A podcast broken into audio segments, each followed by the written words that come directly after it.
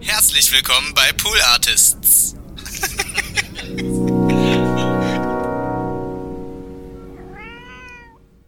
Ich konnte richtig gut Konntest du auch so Schlittschuh rückwärts laufen. fahren Ja, ich so? konnte rückwärts laufen. Ich konnte, äh, ja, und dann konnte ich, ich konnte ganz schnell fahren und vielleicht war das die harte äh, Rollerskate-Schule. Ich konnte aus dem, aus dem, ich bin bestimmt 200 Stundenkilometer schnell gewesen und aus so einem tschuh, konnte ich seitlich in die Luft springen und so so parallel mit den Also, Kufen ins so- Eis und dann so So Schnee, so Leute so voll Eisen. Das so eine sozusagen. Vollbremsung. Ja, das war cool. ich. Flying Betty. Eins, zwei, eins, zwei, drei, vier. Die Nils Buckelberg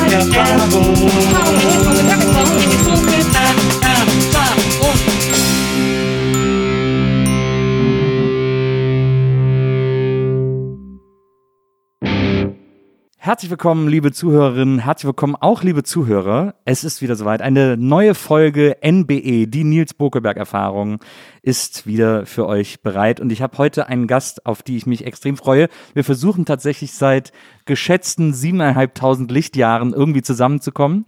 Äh, nachdem ich mal bei ihr in der Sendung war, haben es nie geschafft. Und heute ist es endlich weit. Deswegen sind wir beide massiv aufgeregt. Ich wahrscheinlich ein bisschen mehr als sie, aber äh, ich freue mich total, dass sie da ist. Die Moderatorin und äh, Autorin und äh, Hundesitterin, nee, Hundebesitzerin sogar, äh, Bettina Rust. Hallo Bettina. Hallo Nils.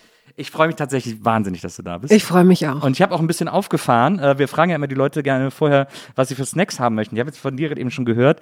Äh, das war eigentlich nicht für uns bestimmt, aber wir haben trotzdem diese Nachricht bekommen. Deswegen haben wir hier ein paar Weintrauben. Und wir haben eine kleine Käsevariation äh, äh, besorgt. Wow, ja. Das ist äh, Comté, äh, Gouda und Morbier. Und dann habe ich hier noch, was ich immer gerne mag, wenn ich Käse Mm. Ja, esse, ist so äh, Feigensenf. Feigensenf. Aber das hier ist Orange. Orange süß-scharf. Ja, das steht hoffe, aber das anders okay. im Vertrag. Ja, das tut mir wirklich leid. Ja. Da, waren die, da waren die Anweisungen so unklar, was den Feigensenf betrifft. Deswegen. Ich würde das zu gern wissen, was so in Verträgen steht. Ich würde das zu gern wissen. Ich würde auch gerne wissen, ob das einfach nur so eine Mehr ist oder ob das wirklich stimmt, dass dann so äh, J-Lo sagt, äh, 40, 400 400.000 weiße Lilien. Ja. Ob das wirklich stimmt, solche, äh, solche äh, An Ansagen. So Rider, so Tourrider-Ansagen. Ich habe ja mal, ich habe das mal gelesen, äh, also dieses, es gibt ja dieses Rock'n'Roll-Gerücht von den getrennten, farblich getrennten M&M's. Ja. Und äh, das haben, ähm, ich glaube, Van Halen angefangen. ähm, und zwar haben sie das immer in ihren Tourrider geschrieben, so ganz am Schluss, wir möchten farblich getrennte M&M's haben. Und das war so, als sie in den 80ern getourt sind, so frühe 80er, da äh, gab es total oft Orte, die äh, keine Traglast für diese schweren Bühnen hatten. Also die haben oft in so Colleges gespielt, Ja. auf dem Basketballcourt oder so. Und das war ja Holz und oft so Holzgestelle. Und manchmal war die Traglast der Bühne zu schwer dafür, dann wäre die Bühne eingebrochen. Und deswegen haben sie an das Ende des Riders diese farblich getrennte M&M's-Geschichte geschrieben, damit sie wussten, dass der Veranstalter den komplett gelesen hat. Weil wenn sie dann in die, Oh, wow. in die Garderobe gekommen sind, haben sie gesehen, okay, die sind Wow. getrennt. Also haben sie es gelesen, also können wir hier sicher auf die Bühne gehen. Das ist ja, also eigentlich ist das die beste Geschichte, die, die hast du gleich am Anfang rausgeballert. Also steigern können wir uns da, glaube ich, qualitativ nicht, oder? Ja, wir können auch, wir können es jetzt auch lassen auch- einfach. Ja. wow, aber das ist eine schöne Geschichte. Das fand ich auch immer, fand ich auch sehr beeindruckend. Dass, äh, man traut Rockern ja auch gar nicht zu, so schlau zu sein und so vorausschauend zu denken. Ich meine, das Praktische ist ja, auf der einen Seite hat man so ein Frühwarnsystem ne, für, so eine, für so eine Show, so ein technisches Frühwarnsystem.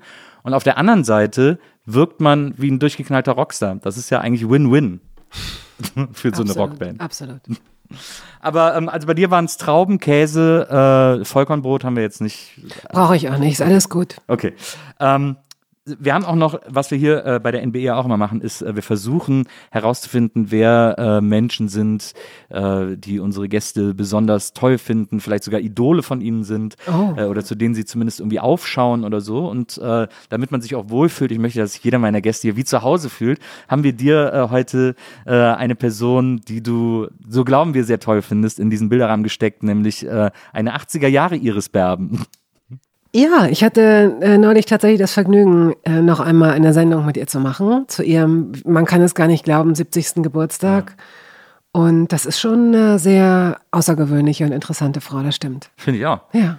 Die, ist, die hat auch viel zu erzählen. Die ist auch so, ich finde, die ist so unprätentiös auf eine Art.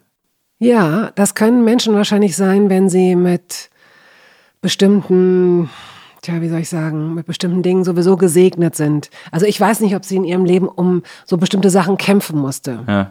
Vielleicht musste sie das oder auf eine andere Art und Weise. Aber ich glaube, wenn dir andere Sachen so mitgegeben sind oder Gott gegeben, wie manche Menschen sagen, dann, ähm, dann wirkst du auch, glaube ich, so unprätentiös, so unverkrampfter. Keine Ja. Ahnung.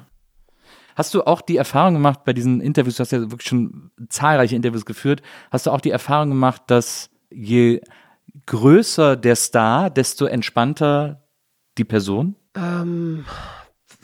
Ja, jein, weiß ich nicht. Also so heißt es ja und wahrscheinlich hat es auch was davon. Es ist ja oft das Management, das die Dinge verkompliziert Ja. und die Leute selbst, selbst sind, äh, sind sehr entspannt. Also wenn man, wenn ich sie dann treffe und man kommt ins Gespräch, weil wir, keine Ahnung, du bist zu einem Essen eingeladen bei gemeinsamen Freunden und lernst dann jemanden kennen und, und der sagt, ich kenne deine Sendung und du sagst, dann komm noch mal und der sagt, ja klar. Und du denkst, oh Gott, wenn du wüsstest, was dein Management letztes Jahr veranstaltet hat und dann wollten sie dies und das und wir zahlen kein Honorar, wir haben noch nie Honorar gezahlt. Und naja, also insofern, das kenne ich schon und ansonsten finde ich sowieso ziemlich viele Leute doch recht unprätentiös. Also wenn die doof sind, lade ich sie nicht ein. Das kriegt man ja vorher schon ein bisschen mit, oder? Ja, weiß ich nicht. Hast du, hast du die Erfahrung gemacht, dass du Menschen gegenüber gesessen hast? Jetzt nicht in so einer Sendung wie bei Viva meinetwegen, wo du vielleicht keine, keinen Einfluss drauf hattest, weil es eine Redaktion war, die dir Leute vor, sondern äh, du hast ja nun auch schon viele ähm, Projekte gemacht. Haben sich da schon Gesprächspartner als prätentiös oder unsympathisch entpuppt, die du eingeladen hast? Ja, ich weiß nicht, ob unsympathisch da das richtige Wort war, aber ich habe das schon mal erlebt, dass ich Leute eingeladen habe und irgendwie erwartet hatte, dass die äh, nicht anders drauf sind, sondern dass da irgendwie, ich hatte, äh, so wie ich die wahrgenommen habe, die Erwartung, dass da ein bisschen mehr kommt. Ah ja, okay. Und dann waren die irgendwie so, dann kam da gar nicht so viel. Also ich habe dann vielleicht auch Werk mit, mit Künstler verwechselt oder so. Und, und äh, glaub, vielleicht waren die auch schüchtern. Also manche Menschen sind ja dann doch, obwohl sie Profis sind, eingeschüchtert oder äh, müde. Oder glaubst du einfach, dass du sie, äh, dass du sie wirklich einfach ein bisschen überschätzt hast? Also ich glaube, äh, ich glaube, schüchtern war, war nie das Problem. Also das ist, glaube ich, etwas, was ich gut lesen könnte, Ja. wo ich noch so ganz gut mit umgehen könnte. Aber ähm, müde kann durchaus sein. Also das kann ich überhaupt nicht, das kann ich nicht ausschließen. Und ich glaube aber auch, dass ich die dann falsch, ich, ich glaube, ich tendiere auch dazu, Menschen falsch wahrzunehmen. Ich glaube, ich tendiere sehr dazu, mir ein Bild von Menschen zu machen und dann, äh, und dann davon auszugehen, dass das so ist. Das klingt jetzt negativer, als es gemeint ist, weil äh, eigentlich immer, wenn sie nicht so sind, wie ich gedacht habe, ich das fast immer gut fand. Aber ich glaube, ich bin jemand, der, äh, der, der glaubt, dass er äh, sehr gut Menschen einschätzen kann und jetzt man merkt, dass das nicht so ist. Okay. So würde ich, am- würde ich wahrscheinlich am ehesten denken. Ich habe mir ein paar Sachen über dich äh, aufgeschrieben. Ich habe ein paar interessante Sachen noch gelesen Oh, über dich und von dir. Ja. Ähm, ich habe gedacht, wir gehen da einfach mal so ein bisschen durch, äh, um deinen Lebensweg nachzuzeichnen. Ähm, du bist, äh, aber muss ich meine Brille anziehen? Ich muss jetzt seit neuestem immer diese, diese Brille mit Stärke anziehen. Nee, vor allen Dingen, was, äh, was die Hörerinnen und Hörer nicht wissen und auch nur hören können, wenn sie wenn sie es wissen. Ja, ich glaube, in dem. Moment, wo du die Brille ab, absetzt und wieder auf den Tisch legst, kann man einen Hinweis darauf kriegen. Das ist ein ganz filigranes Goldbrillenkettchen, Genau. das, da, das da hängt. Das war das erste, was ich mir dazugeholt habe. Das erste, wie wann? Ja, also ich, als ich die Brille bekommen habe, wann hast du die denn bekommen? äh, die habe ich jetzt vor einem halben Jahr oder so. Okay. Also das heißt, deine Vor Vorgängerbrillen hatten das nicht. Genau. Okay. Und dann habe ich mir so, hab ich mir sofort ein Kettchen geholt, weil ich gesagt, ich verliere solche Sachen immer und oder suche die oder so. Äh, Aber du hast die Kette, du hast die Brille jetzt nicht um den Hals gehabt, ne? nee. Ja- Bringt nicht viel, kann das sein? Naja, jetzt so im Gespräch und dann kann ich sie absetzen. Ich werde das beobachten. Ja, ich habe jetzt aber auch festgestellt, das ist ja auch eher so eine Art Lesebrille. Ähm, und ich habe festgestellt, dass ich äh, die ganz oft vergesse und die immer anlasse und mir aber irgendwann nach der Hälfte des Tages schlecht ist und ich dann überlege, Oh, warum. okay. Und dann komme ich so langsam Ja, ja. drauf, weil ich dann, wenn ich in die Gegend gucke. ähm, so, äh, du bist in Hannover geboren. Mhm. Ähm, Hannover. Du bist dann aufgewachsen in der äh, Königsstraße. Ich habe mir das mal auf Google Maps angeguckt. Das ist ja direkt am Hauptbahnhof quasi, aber eher so eine Das bürgerliche. klingt ja, als wäre ich, als wäre ich äh, eine junge Prostituierte nein, gewesen. nein, nein, nein, nein, nein, so meine ich nicht. im Bahnhofsviertel, aber so sehr, sehr nah am Bahnhof. Und dann ist das, aber ist so eine richtig bürgerliche Straße eigentlich. Ja, vor Sehr- allen Dingen ist es, ah, du hast, du hast, man merkt, du hast überhaupt, du hast gar keine, du hast wirklich gar keine Ahnung von Hannover. Königstraße, damit Das geht's ja erst schon mal los. Kompliment. Königstraße, wie soll das eine bürgerliche Straße sein? Königstraße, erstens. Dann liegt die Königstraße direkt an der Eilenriede. Und die Eilenriede ist ein riesengroßer Stadtpark, der in so einen Wald mündet, wenn man so will. Und ja, am anderen Ende, am Downhill Ja, Downtown. Am dunklen, schattigen Ende der, der Königstraße, die führt dann so langsam Richtung Bahnhof. Okay, in der Nähe. Nein, tatsächlich ist das eine, ähm, eine ganz gute Gegend, weil du bist sofort in der Stadt, wie man sagt. Ja, in Berlin sagt man das ja nicht, aber in Hannover sagt man noch, ich gehe in die Stadt. Also mit dem Fahrrad wären es zwei Minuten, bis man da ist, was man als das Stadtzentrum empfindet. Und äh, zwei Sekunden rechts aus der Tür raus und ich war äh, sowas wie im Wald oder im Park. Das ist schon ganz schön gewesen. Und dann äh, in der Nähe, ich habe auch gesehen, du bist auf, an die äh, Sophienschule äh, gegangen. Die ist ja da auch ganz in der Nähe gewesen. Da musste man über eine Straße gehen, die hieß Neues Haus, habe ich gesehen. Äh, Toll. um zur Sophienschule. Toller Straßenname, Neues Haus. Neues Haus, ja. Na, neues Haus. Dazu kann ich dir nicht viel sagen. Tut mir leid. Das macht nichts. Ähm, und was habe ich mir noch äh, aufgeschrieben? Achso, dann äh, habe ich auch gelesen, du bist als Teenie immer ins Jugendzentrum Kornstraße Ja. gegangen. Und das war ja am, was habe ich mir, äh, Nordstadt, am Nordstädter In der Bahnhof. Nordstadt. In der Nordstadt war das. Ähm, die Straße hieß irgendwie anders. Und das war also UJZ Kornstraße, Unabhängiges Jugendzentrum Kornstraße. Gibt's auch immer noch. Ach schön, okay. Also ich verbinde damit sehr, sehr, sehr, sehr, sehr, sehr viele und sehr unterschiedliche Erinnerungen, obwohl ich eigentlich jemand bin, der sich nicht so gut erinnern kann. Aber ähm, das war für mich ein wohltuender Kontrast zu der von dir schon genannten Sophienschule, einem altsprachigen Mädchengymnasium. Und die äh, in der Kornstraße waren Punks. Und Hannover hatte eine ganz gute äh, Punk-Szene. Ich, ich war natürlich nie Punk, auch wenn ich so aussah. Aber ähm, mit den Leuten Zeit zu verbringen war äh, sehr viel inspirierender und aufregender als mit diesen Girls, die die Alternative gewesen wären, ja. Jedenfalls in dem Alter. Und ich habe wirklich alles gegeben. Ich habe versucht, Bier zu mögen. Ich habe versucht, Wein zu trinken. Ich habe versucht zu kiffen. Ich bin so oft abgestürzt. Ich habe so viel, ich habe mich so oft übergeben in meinem Leben. Nicht nur, ist ein schöner Reim, fällt mir gerade ein, aber ähm, ich habe es immer wieder versucht, aber äh, ich konnte, ich- ja, ich konnte das nicht gut. Und ich weiß nur, dass ich einmal mit meinem funkelnagelneuen Zehngang Herrenrad, hellblau, in die Kornstraße gefahren bin. Da war ein Konzert von den Toten Hosen.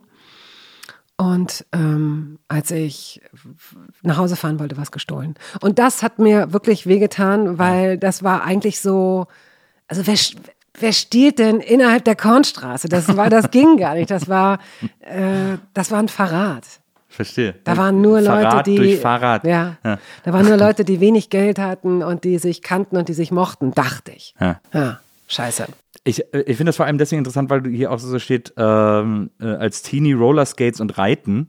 Ähm, das ist aber ja das Gegenteil von Punk. Also Das Rollerskates davor. war ja, war ja Pop, war Das ja war ja Disco. davor. Rollerskates hatte erstmal gar nicht so viel mit Musik zu tun, sondern mit Andrea Nims.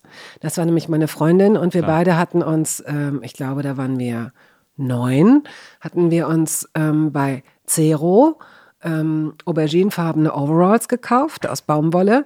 Und äh, die trugen wir immer nach der Schule, äh, verabredeten wir uns und trugen eben identisch diese identischen Overalls und, äh, und schnürten uns unsere Roller Skates unter, die jetzt wieder so eine Art Retro-Wert haben, nicht diese Rollen hintereinander, sondern diese vier klobigen Dinge. Und da, mein Problem war, dass mein erstes Paar, das war von Realkauf. Und äh, das hatte einen Stopper aus billigem Weichplastik. Das heißt, äh, nach zweimal Stoppen war der schon so runterradiert.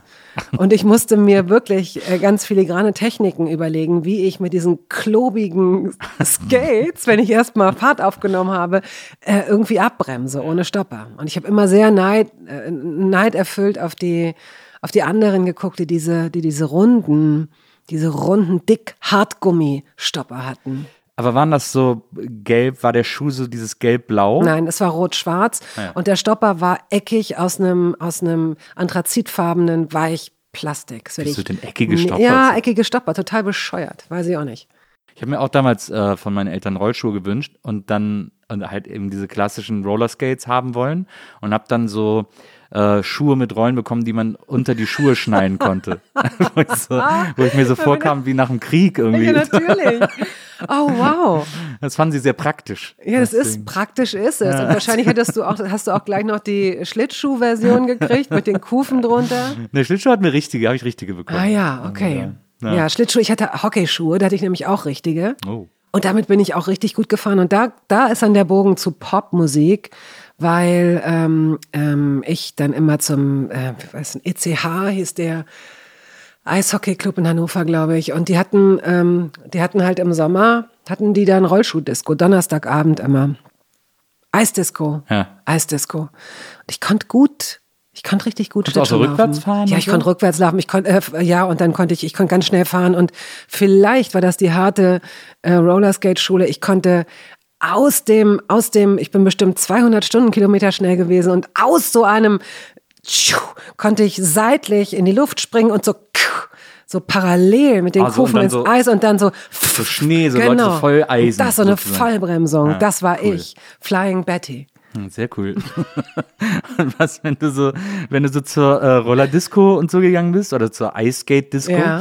ähm, dann war, aber der Sound war dann da so Disco-Sound oder so Pop. Also was war das dann? Bay City Rollers oder was? Keine Ahnung. Also Bay City Rollers nun nicht, aber ähm, klar, es wird wahrscheinlich am Anfang, wobei auch Donna Summer war dann war ja viel früher, aber ähm, ich kann es nicht mehr. Das war nicht interessant. Ich habe mich gar nicht so auf die Musik konzentriert. Das waren nur zwei Stunden, maximal drei. Und es ging eigentlich immer nur darum, dass man zusah, wo der Junge, den man gut fand, lang lief, mit wem man sich unterhält und ob er auf einen zukommt oder wie auch immer. Ja. Also ich würde mal sagen, dass ich alles andere ausgeblendet habe. Ja.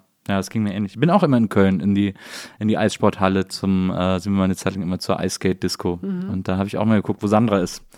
Ähm, Ja. ich war sehr schlecht. Deswegen, ich habe so ein bisschen diese Mitleidsnummer versucht. Äh, die hat ja manchmal ganz gut Ah, funktioniert. nee, würde ich, würde ich nicht drauf setzen. Ja, würde ich heute auch nicht mehr machen, aber damals äh, schien das meine einzige Chance zu sein. Ähm, womit, wenn du jetzt auch sagst, dass du dann da später dann so, so ein bisschen in die Punk-Szene gegangen bist, Hannover ja tatsächlich, also man kann Hannover ja viel nachsagen und Hannover ist sicherlich auch viel schuld, wie zum Beispiel die Scorpions oder so, aber ähm, Hannover war immer sehr, war auch immer sehr ein wichtiges Punk-Zentrum für Ja, Deutschland. war's muss man wirklich. Man, äh, die Jüngeren, äh, die Älteren erinnern sich noch an die Chaos-Tage, die ja quasi Genau. immer in Hannover stattgefunden haben Absolut. weil das so, eine, so ein Punk-Hauptpunkt war. Was war denn so deine erste, äh, deine erste Begegnung, Berührung mit Musik, mit Popmusik? Was war so das erste, was die, wo du so, wo du dich dran erinnerst, auch wenn du jetzt sagst, du kannst dich gut erinnern, aber wo die, die Popmusik, wo du sagst, das war das erste, wo ich so richtig, wo ich auch so Musik für mich entdeckt habe als Musik, als Pop. Ähm, ich bin spät dahingehend sozialisiert worden, dass, dass, man, dass man sagen könnte, ah, sie entwickelt sowas wie einen eigenen guten Geschmack. Das meine ich völlig ernst. Äh, es fehlten Bezugspersonen, es fehlten ältere Brüder oder sowas wie Cousins oder, äh, oder, oder Freunde, männliche, also Jungs. Das kam erst später durch Kai, in den ich so verknallt war, dessen Eltern zwei Malamuten hatten. Das habe ich gelernt, weil ich so verliebt war in ihn. Malamuten sind Schlittenhunde. Ah, ja. Dass ich das heute noch weiß, keine Ahnung, oder? Wie komisch, dass sich Sachen so festsetzen. Das stimmt. Und der hat so New Wave und Punk gehört. Und ich glaube, über den bin ich auch ähm, äh, dann in so eine etwas andere Musikkiste gekommen, wo Punk nie meine Musik war. Ja. Punk ist nichts, was ich, also New Wave äh, gibt es super, sehr, sehr gute äh, Songs, Stücke, Bands, aber es, es gab noch so eine, ich beantworte deine Frage gleich richtig, das, aber das gehört noch nicht zu der Antwort, aber es gab so eine, es gab so eine Zeit zwischen, bevor die Neue Deutsche Welle anfing, und das war wie so eine, ja, das war die, die deutsche New Wave Zeit, wo so Bands wie Hansaplast oder Bärchen und die Milchbubis oder der moderne Mann oder der Plan oder unglaublich viele Bands sind in der Zeit entstanden. Das waren nicht immer gute Musiker, das waren sogar meistens durchschnittliche, wenn nicht sogar schlechte Musiker und Musikerinnen. Manche von denen hatten ganz tolle Stimmen, manche von denen hatten sogar schon Berufe. Ähm, äh, aber und, und das waren dann auch immer nur so Songs, die waren so 2,30 lang und bestanden auch eigentlich nur aus drei, vier Akkorden Aber oder der so. berühmte Lederhosenmann von Hansa Lederhosentyp, genau. Lederhosentyp, ja. du bist so ein geiler Lederhosentyp. du machst mich ja so an. Also das ist einfach eine, oder eben es gibt dieses eine ähm, Album von Bächen und die Milchbubis. Das habe ich mir dann noch gekauft auf dem Flohmarkt, obwohl ich längst schon keinen Plattenspieler mehr hatte. Das sind äh, so Texte, die mir das Gefühl geben, als hätte ich von früher geträumt. Die geben mir nochmal so ein, wenn ich das höre, was, was, ich habe mir die digitalisieren lassen und ganz manchmal schiebe ich die so auf CDs, die ich noch brenne und die ich dann im Auto höre. Ja. Und wenn so ein Song mich erreicht, dann habe ich das Gefühl, als würde ich was von früher riechen oder als hätte jemand mal ganz kurz die Tür auf und gleich wieder zugemacht. Und das sind so Momente, die ich sehr, sehr mag. Und ich mochte diese, diese musikalische Zeit auch. Die, die fand ich kreativ und inspirierend, bevor ich das merkte, was eigentlich Inspiration bedeutet. Ja. Ich spürte, dass ich das äh, wild und gut fand und dass es, ähm, das konnte ich erst später reflektieren, aber dass das so eine äh, gute, so ein gutes Wegmassieren der Mainstream-Beats war, die ich bis dahin kannte, mhm. die ich jetzt nicht ähm, per se als schlecht erachte, aber es, es, brauchte was Neues, es brauchte was Wilderes irgendwie, ja. ja? Und ähm, wenn du mich nach den ersten Musikerlebnissen fragst, dann kann ich auf meine Tante Bärbel verweisen, die, wenn sie mich besuchte, äh, immer mal wieder eine Single mir mitbrachte. Das fand ich toll. So kam ich auch zu eigener Musik. Ich habe natürlich äh, äh, mein Taschengeld, ich hatte ähm, Olivia Newton-John äh, CDs und ähm, ich habe ABBA gehört, ich habe Elvis gehört. Äh, das meinte ich mit einem eigenartigen Geschmack. ähm, und dann hatte ich, als ich vielleicht zehn war, ähm, war ich in so einem Zeltlager von den, waren das die Falken? Jedenfalls ähm, wurden wir da so in so riesigen, weiß ich nicht, 20 Mann Zelten untergebracht wie Kinder. Und es gab an einem Tag einen Freiluftgottesdienst, ja. der da aufgebaut wurde. Irgendwo auf dem Land war das. Und tagsüber wurde das so vorbereitet, da wurden so Stroh- und Heuballen zusammengesucht und in so Kreise gestellt. Und dann gab es einen Soundcheck. Und das war das, was man so ein Erweckungserlebnis nennt. Dann hat mit diesen riesengroßen Boxen, die da waren, und dieser Pastor hat Shine on You Crazy Diamond von Pink, Pink Floyd, Floyd, aufgelegt. Ja. Und ich war komplett unvorbereitet. Ich wusste nicht, dass es sowas gibt ja. und ich wusste nicht, dass Musik sowas auslösen kann. Ich stand da draußen in der Sonne im Sommer. Ich dachte wahrscheinlich an nichts. Und plötzlich kommt in ganz, ganz, ganz lauter Musik kommen diese Gitarren, Synthesizer, dieses, dieses, diese, weiß ich nicht, diese, dieses, dieses Lava irgendwie, dieses ja. akustische Lava und hat mich komplett betört und umgehauen. Und das werde ich niemals vergessen. Und es gab ein zweites Erlebnis, das mir ähnlich nahe kam und das ich auch zu den, wenn du mich jetzt nach den wichtigsten Erlebnissen meines Lebens fragen würdest, war das der Moment, als mir jemand vielleicht drei oder vier Jahre später ähm, auf einem Parkplatz einen Walkman-Kopfhörer aufgesetzt hat Ach. und ich Musik hörte draußen. Ja. Und das war die, die Kombination aus draußen sein und, und, und Musik hören, hat mich, bis heute ist das für mich, weiß ich nicht, es ja. gibt wenig, was mich in meinem Leben so berührt hat und ja. so wichtig für mich war. Das verstehe, das ist ein bisschen so wie als ich meinen ersten iPod geschenkt bekommen habe ja. und dann da so ganz viele Platten draufgeladen habe und plötzlich gemerkt habe, dass ich totale Umwege nach Hause laufe, um äh, länger Musik hören zu können ja. und um Musik zu hören, die ich selber habe, aber wo ich Lieder gehört habe, wo ich dachte, das besitze ich. Ja. ja. Das war auch so. Da habe ich auch Musik nochmal ganz neu gelernt. Irre. Ja. Ja. Aber Shine on Your Crazy Diamond, die äh, klassische Pink Floyd Blues Wish You Were Here, ja. Hm. Äh, Nummer. Das weiß ich gar nicht, aber es war einfach, das war für mich halt einfach in dem Moment gesetzt. Das brauchte, das war nicht belegt mit einem Jungen, das war nicht belegt mit einer mit einem Innenraum oder mit einer Band. Ich kannte die Band ja auch gar nicht. Das war einfach so ein, ja, wahrscheinlich wie so ein, wie so ein, wie so ein Trip. Das ist, mein, mein Gehirn muss in dem Moment so viel Endorphin und Adrenalin und Dopamin ausgeschüttet haben, dass ich high war. Ich war high. Ja. Vor Glück. Toll. Das können nur Pink Floyd. Naja, ein paar andere auch, aber äh, da sind die natürlich äh, sehr geeignet für. Du hast dann auch gejobbt in äh, verschiedenen äh, Cafés in Hannover. Unter anderem, und das finde ich eine schöne Geschichte, das habe ich mal äh, nachverfolgt. also einmal im äh, La Gauloise in der Limburgstraße, hat vor zehn Jahren Oh, wow, du äh, bist ein zugemacht. guter Rechercheur. Hat vor zehn Jahren übrigens dicht gemacht, habe ich ja, gelesen. wundert mich nicht. Und dann gibt's aber die äh, viel schönere Geschichte im Café Caldo Ja. äh, am Weiße Kreuzplatz. Nein. Nein, es gab das Pasta Basta, das war so das, äh, das, das, das ist das Hauptcafé, Ja. Bar gewesen, wo wir alle immer waren. Und das Café Caldo, das war äh, in der Nähe des Steintors. Das war die erste äh, Schwulenkneipe. Es war so ein Schwulencafé, Café homosexuellen Caldo, genau. Café. Das, auch, das fand ich so lustig. Deswegen hieß es auch Café Caldo, weil Caldo ist italienisch für warm. Warm, ja, Und genau. Deswegen war das, und das war der Name dieser schwulen Bar in Hannover, Ja. was mir äh, sehr gut gefallen hat. Und die haben dann, äh, habe ich jetzt recherchiert, 2011 zugemacht. Auch. Dann haben sie 2012 wieder aufgemacht, weil Ach. sie es nicht ausgehalten haben. ah, Dann schön. haben sie kurz darauf wieder zugemacht. Und jetzt heißt es, äh, heißt der Laden äh, Paul die Bar. Und zwar gibt es auch einen Grund, warum das Paul die Bar heißt, weil das die gleichen Betreiber sind wie die, die das Café Konrad machen. Es gibt irgendwo in Hannover das Café Konrad. Und äh, das sind auch schwule Besitzer. Und die haben jetzt Paul die Bar gemacht, weil es diesen super bekannten äh, Comic von Ralf König gibt, Konrad und Paul. Äh, von so einem schwulen alternden Pärchen, die jetzt irgendwie älter werden und immer noch versuchen irgendwie, äh, der eine ist eher so der spießige Hausmann, der andere will immer sich mit anderen Typen treffen und so. Und die heißen Konrad und Paul und deswegen haben die Besitzer des Café Konrad jetzt Paul die Bar gemacht Ich verstehe. um, äh, äh, um diese Ralf König-Geschichte zu grüßen. Ähm, da hast du dann äh, so ein bisschen gejobbt.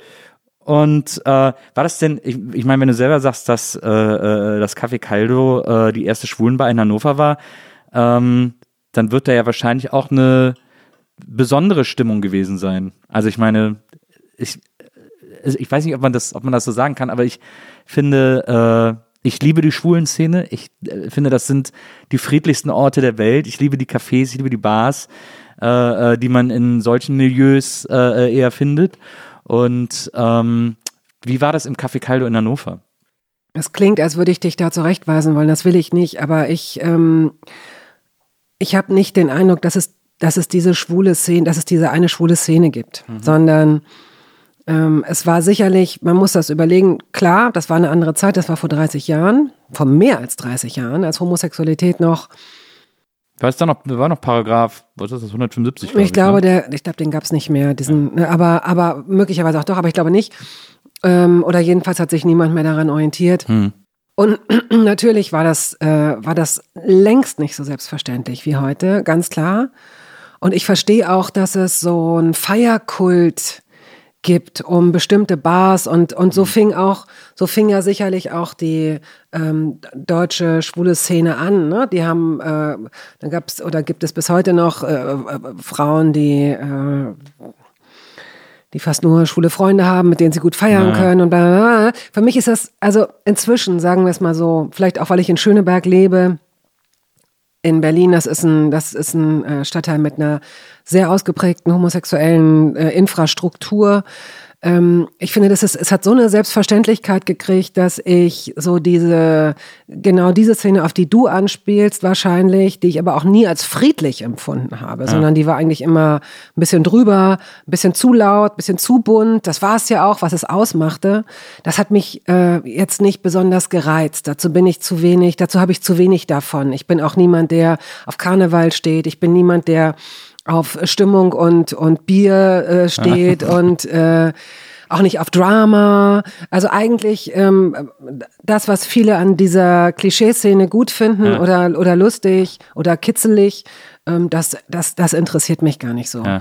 Ich war eher, ich war in einen Typen verliebt, der da arbeitete und der heterosexuell war. So einfach war es. Haben die das gewusst? ja.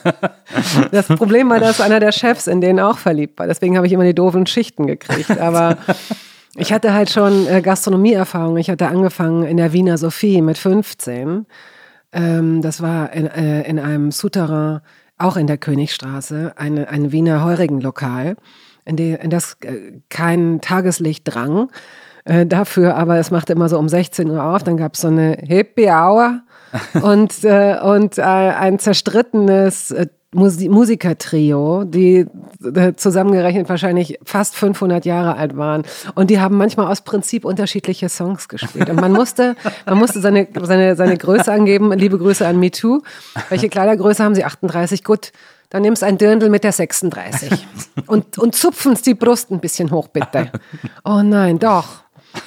Äh, und das, äh, das war sozusagen meine, mein Einstieg in die, in die Gastronomie. Ja. Genau. Und ich kam dann, als ich ins Caldo kam, war ich äh, schon 18. Ah, ja. Ja, ich äh, wollte auch gar nicht, du hast sicherlich recht, dass das irgendwie, äh, dass ich mich da missverständlich ausgedrückt habe. Ich wollte jetzt gar nicht sagen, dass die typische, es eine typische schwule Kultur gibt, will ich schon gleich gar nicht sagen. Äh, und dass die sich irgendwie daran äußert, dass alle wild und schrill und laut sind und so, das schon auch gleich zehnmal nicht irgendwie. Also ähm, ich glaube auch nicht, dass es die schwule Kultur gibt, weil äh, warum? Was für ein Quatsch. Ähm, aber ich habe so, ich hatte jetzt einfach gedacht, dass vielleicht das Café Caldo, wenn es der erste äh, Treffpunkt oder der erste offizielle Treffpunkt für Schwule gewesen ist, dass da irgendwie ähm, dass das da auf eine gewisse Art zelebriert wurde oder so. Ja, es war sicherlich, es waren sicherlich ähm, teilweise auch exzentrischere mm, Personen dort, die dann wiederum andere exzentrische Personen angezogen haben. So ist es ja oft, aber vielleicht würde jetzt auch jemand anders es ganz anders in der Rückschau äh, beurteilen. Ja. Also mich hat es jetzt nicht so, keine Ahnung. Äh, interessante Leute sind interessante Leute und ich war, also ich habe jetzt nicht, ich habe jetzt so keine so, so brennenden Erinnerungen an diese Zeit. Da sind wir wieder bei den schlechten Erinnerungen. Ja. Ähm, du hast dann ähm, äh, äh, studiert in Hannover. Ähm, und zwar, äh, ich sehe zwei Semester Sozialpsychologie und Germanistik. Sozialpsychologie wird auch nicht mehr angeboten an der Uni in Hannover. Ist äh, 2008, 2009 abgeschafft worden, nur damit alle Bescheid wissen. Ähm, das kann man, da kann man dir nicht mehr nacheifern. Ähm, und bist dann ähm, nach Hamburg gegangen, um da zu studieren. Ich nehme es, ich nehme etwas vorweg. Eigentlich gibt es, eigentlich existiere ich nicht. Außerhalb der Sophienschule existiere ich nicht. Weil das, was es gab, wo ich gearbeitet habe, ist alles weg. Ist alles weg, Es ist alles ja. weg. Klapp das Buch zu, setz die Brille ab, es ist, vorbei, auch- es gibt es- nichts mehr. Ja, es ist auch eine sehr bequeme Art, äh, wollte ich nämlich sagen, sich eine Biografie zurechtzustricken, wenn Oh man ja. nur Dinge nimmt, die es alle nicht Oh mehr ja. gibt. Kann keiner prüfen, kann keiner Nein, überprüfen. ganz genau. Also, Ja. verstehe. Das ist nämlich der Trick. Sorry. Na, nö, du, alles gut. Du bist dann nach, du bist dann nach Hamburg und hast da angeblich auch noch irgendwas studiert. Ähm, Kommunikation und Marketing. Ja. Und da An der Kommunikationsakademie Hamburg, die es nicht mehr gibt. ja, also das, Ja. wen wundert? Und ähm, hast dann da aber auch schon angefangen mit, äh, mit Moderation, mit Radio. Entschuldigung, jetzt habe ich diesen wunderbaren Morbier im Mund. Na, alles gut. Ich habe im Rahmen dieses Studiums, ja, vielen Dank. Im Rahmen des Studiums gab es einen, ähm, es gab so viele verschiedene Fächer und einfach, das war so ein Radio-Workshop. Und mir wurde die Moderation übertragen. Das lag aber, glaube ich, eher daran, dass ich an dem Tag zu spät kam und alle anderen schon ihre, diese Jobs. Ah, das war das, der letzte Job, den man wollte. So, also erinnere ich mich. Ja. Das kann jetzt zu meiner eigenen Legendenbildung äh, beitragen, aber ich meine, eigentlich würde ich Stein und Bein schwören, dass es so war. Mm, Und, und so kam es. So kam es, dass ich, äh, obwohl ich unter diesem Syndrom litt, wie, wie die meisten Menschen auch, die mit Anrufbeantwortern sozialisiert wurden, dass man seine eigene Stimme kaum ertragen konnte. Also wenn man so Ansagen gemacht hat, sagst du mir nochmal, welcher Jahrgang du bist? 76. 76, ja, du bist jünger. Wenn man ähm, Anrufbeantworter besprochen hat, das war oft so, nee, nochmal löschen. Ja. Nee, nochmal löschen. Ja. Sich dann so probeweise anrufen und denken, oh Gott, wie klinge ich? Das ist ja schrecklich. ja. Und so ähnlich äh, war das bei mir auch, dass ich so meine Stimme nicht gut hören konnte. Aber plötzlich hatte ich diese Moderation und wir haben so eine ähm, Radiosendung gemacht, so eine, wie so ein Dummy. Ja. Und ich dachte, wow, das macht aber Spaß, das ist aber schön. Ich glaube, da will ich mehr drüber wissen. Nicht unbedingt, das will ich unbedingt mal machen, aber da will ich mehr drüber wissen. So was. Und ähm, kannst du noch nachvollziehen, warum das so überraschend viel Spaß gemacht hat? Oh, verdammt. ähm, nee, nur weil ich den Mund so voll habe, sage Ja. ich das. Ähm, ey, Also lieb, dass es nicht wegen der Frage ist. oh, verdammt. ähm, nein, ich kann mich nicht mal mehr daran erinnern, ähm, wie, diese, wie diese Sendung konzipiert war. Ich weiß nur, dass es mir Spaß machte und dass ich mit so einem ruhigen, sicheren Gefühl wusste, wenn ich diese komische Pseudo-Diplomarbeit hinter mir habe, dann werde ich mich da mal ransetzen. Für mich war das toll, weil ich endlich mal so eine Art Orientierung hatte. Ja, verstehe. Ich wusste nie, was ich, ich wusste nie, was ich machen sollte oder könnte oder ich, ich habe gerne gezeichnet, ich habe gerne fotografiert, ich habe mich für Psychologie interessiert, ich habe gerne geschrieben und gerne gelesen. Aber was ist das dann? Na, Damals war es dann was mit Werbung. Ne? Das so, das war, Werbung war damals so der, das Auffangbecken für Leute, die pff, von allem so ein bisschen und nicht so richtig. Und ich merkte dann aber nach so zwei Praktika in Werbeagenturen, dass mich das kirre macht. Also auch so dieser Büroalltag, dass ich dafür nicht so geschaffen bin. Und habe dann, ähm, hab dann Kontakt aufgenommen zu einem Radiosender und darum gebeten, dass die mich mal empfangen und dass ich mir das mal eine halbe Stunde angucken kann oder eine Stunde. Nur so still, mitlaufen. Und da kam nie eine Reaktion. Und ich habe nochmal geschrieben und es kam wieder keine Reaktion. Und dann habe ich nochmal geschrieben und dann kriegte ich so eine vorgefertigte Ablehnung, wo doch so mein Name so falsch noch so einge eingetragen wurde. war Herr Rust. Herzlichen Glückwunsch. 15 Euro Gutschein, Fleurop. Ähm, und da war ich so sauer, dass ich angerufen habe da ja. und hatte Herbert Schalthoff am Apparat und das ist der Chefredakteur gewesen. Der ist zufällig ans Telefon gegangen. Und dem, mit dem habe ich gesprochen und der fand das irgendwie ganz gut, dass, dass ich da so zielstrebig war und dass ich mich da so beschwert habe und er lud mich ein. Und so kam ich äh, zu Radio 1, das es nicht mehr gibt. Quatsch, entschuldige, zu OK Radio. noch. Zu OK Äh, äh, Radio. okay, Radio, genau. So kam ich zu OK Radio, das es nicht mehr gibt. Und habe ähm, mir das angeschaut und gedacht, okay, ja, ja, so könnte ich mir das vorstellen. Und jetzt würde ich hier gerne ein Praktikum machen. Und dann hat er gesagt, nee, wir sind bis auf die nächsten zwei Jahre, wir sind total ausgebucht. Und dann rief er mich aber ein, zwei Wochen später an und sagte, hier, ist jemand ausgefallen. Komm, mach das. Kleiner Einschub an der Stelle. Ähm, okay Radio, das es nicht mehr gibt, hat ein paar Wandlungen durchlaufen äh, im Laufe der Jahre, die ich mir alle aufschreibe, weil ich es so geil finde. Ähm, es hieß erst Okay Radio, dann hieß es Okay Magic 95, dann hieß es Magic FM, dann hieß es Mix 95.0, dann hieß es Fun Fun Radio, dann hieß es Fun Fun 95.0, dann hieß es Oldie 95 und jetzt heißt es Hamburg 2. Oh Mann, das hätte man echt leichter haben können, oder? Oh Gott. Tja. Etwas, äh, etwas unklar äh, mit, der, mit der Namensfindung. Okay, Radio, das finde ich sehr interessant. Ähm, äh, ein Radiosender in Hamburg, der kann man schon sagen, damals hier und da für so Aufsehen Ja? äh, äh, gesorgt hat. Ähm, in, als auch Privatradios noch nicht so eine Riesensache, also äh, relativ neue Sache waren. Ähm, da waren ja schon am Start auch ein paar Kollegen, ähm, die auch bei OK Radio waren. Äh, Olli, Geißen, Geißen, ja. Steven Gätchen Stimmt. und äh, Christian Ulm auch. Christian war bei. Ulmi war offensichtlich auch bei OK Radio, habe ich gelesen. Ich weiß nicht, was der da gemacht bei hat. Magic, Magic, Super Magic. Sat 1 Radio. Film, Film. oh, Gab wahrscheinlich auch eine wow. kurze Phase Ulmi Radio, oder so muss man mal nachgucken. ähm, aber der soll auch da gewesen sein. Aha. Und äh, ja, 88 äh, gestartet und 95 äh, haben sie mit OK Radio dann Ja, aufgehört. Frank Otto war der, Genau. war der Besitzer. Genau, der ist auch immer noch, der ist auch jetzt immer noch der Besitzer von, äh, von Hamburg 2. Und ähm, du hattest bei OK Radio, es gab eine Skandalsendung bei OK Radio, da konnte ich mich nämlich auch noch dran erinnern, als ich jetzt von gelesen habe. Äh, AC Talk to Me. Oh, AC Klausen? Nee, Genau. doch. Naja, Ne? dieser Typ. So, Jetzt, so, wo so, du so sagst, dass das in meinem quasi. Kopf ist, aber es, das war gar nicht so ein böser Mensch. Nee, aber der hat, glaube ich, so einen, so einen provokativen Talk gemacht oder so, ne? Was Genau. hat er gemacht? Der hat so einen, der hat so einen Call-In-Talk gemacht, wo der immer gesagt hat, ja, los, ruf mich an und beschimpft mich und so. Und der immer so richtig so, der wollte immer richtig vom Leder ziehen und wollte aber auch immer, dass die Leute, dass ihn möglichst alle Freaks anrufen, die irgendwie gerade Oh, wow. den Hörer in die Hand kriegen. Das war sehr äh, speziell. Ich glaube, ich habe das nie gehört. Ich glaube, der Typ war nämlich eigentlich ganz okay. Ja. Äh, Ja. Warum nicht? Ja, weil ich Er das hat- schon komisch, das ist schon ein komisches. Aber er hat ja für uns Konzept. quasi die kaputten abgeschöpft. Was ist das, so eine Bad Bank als Mensch oder was? Oh Gott. Wow. Aber das war damals tatsächlich, äh, das ist über die Grenzen Hamburgs äh, äh, bekannt gewesen, dieses Format. Also ich, selbst ich in Köln habe das mitbekommen, weil da so viele Leute drüber geredet haben.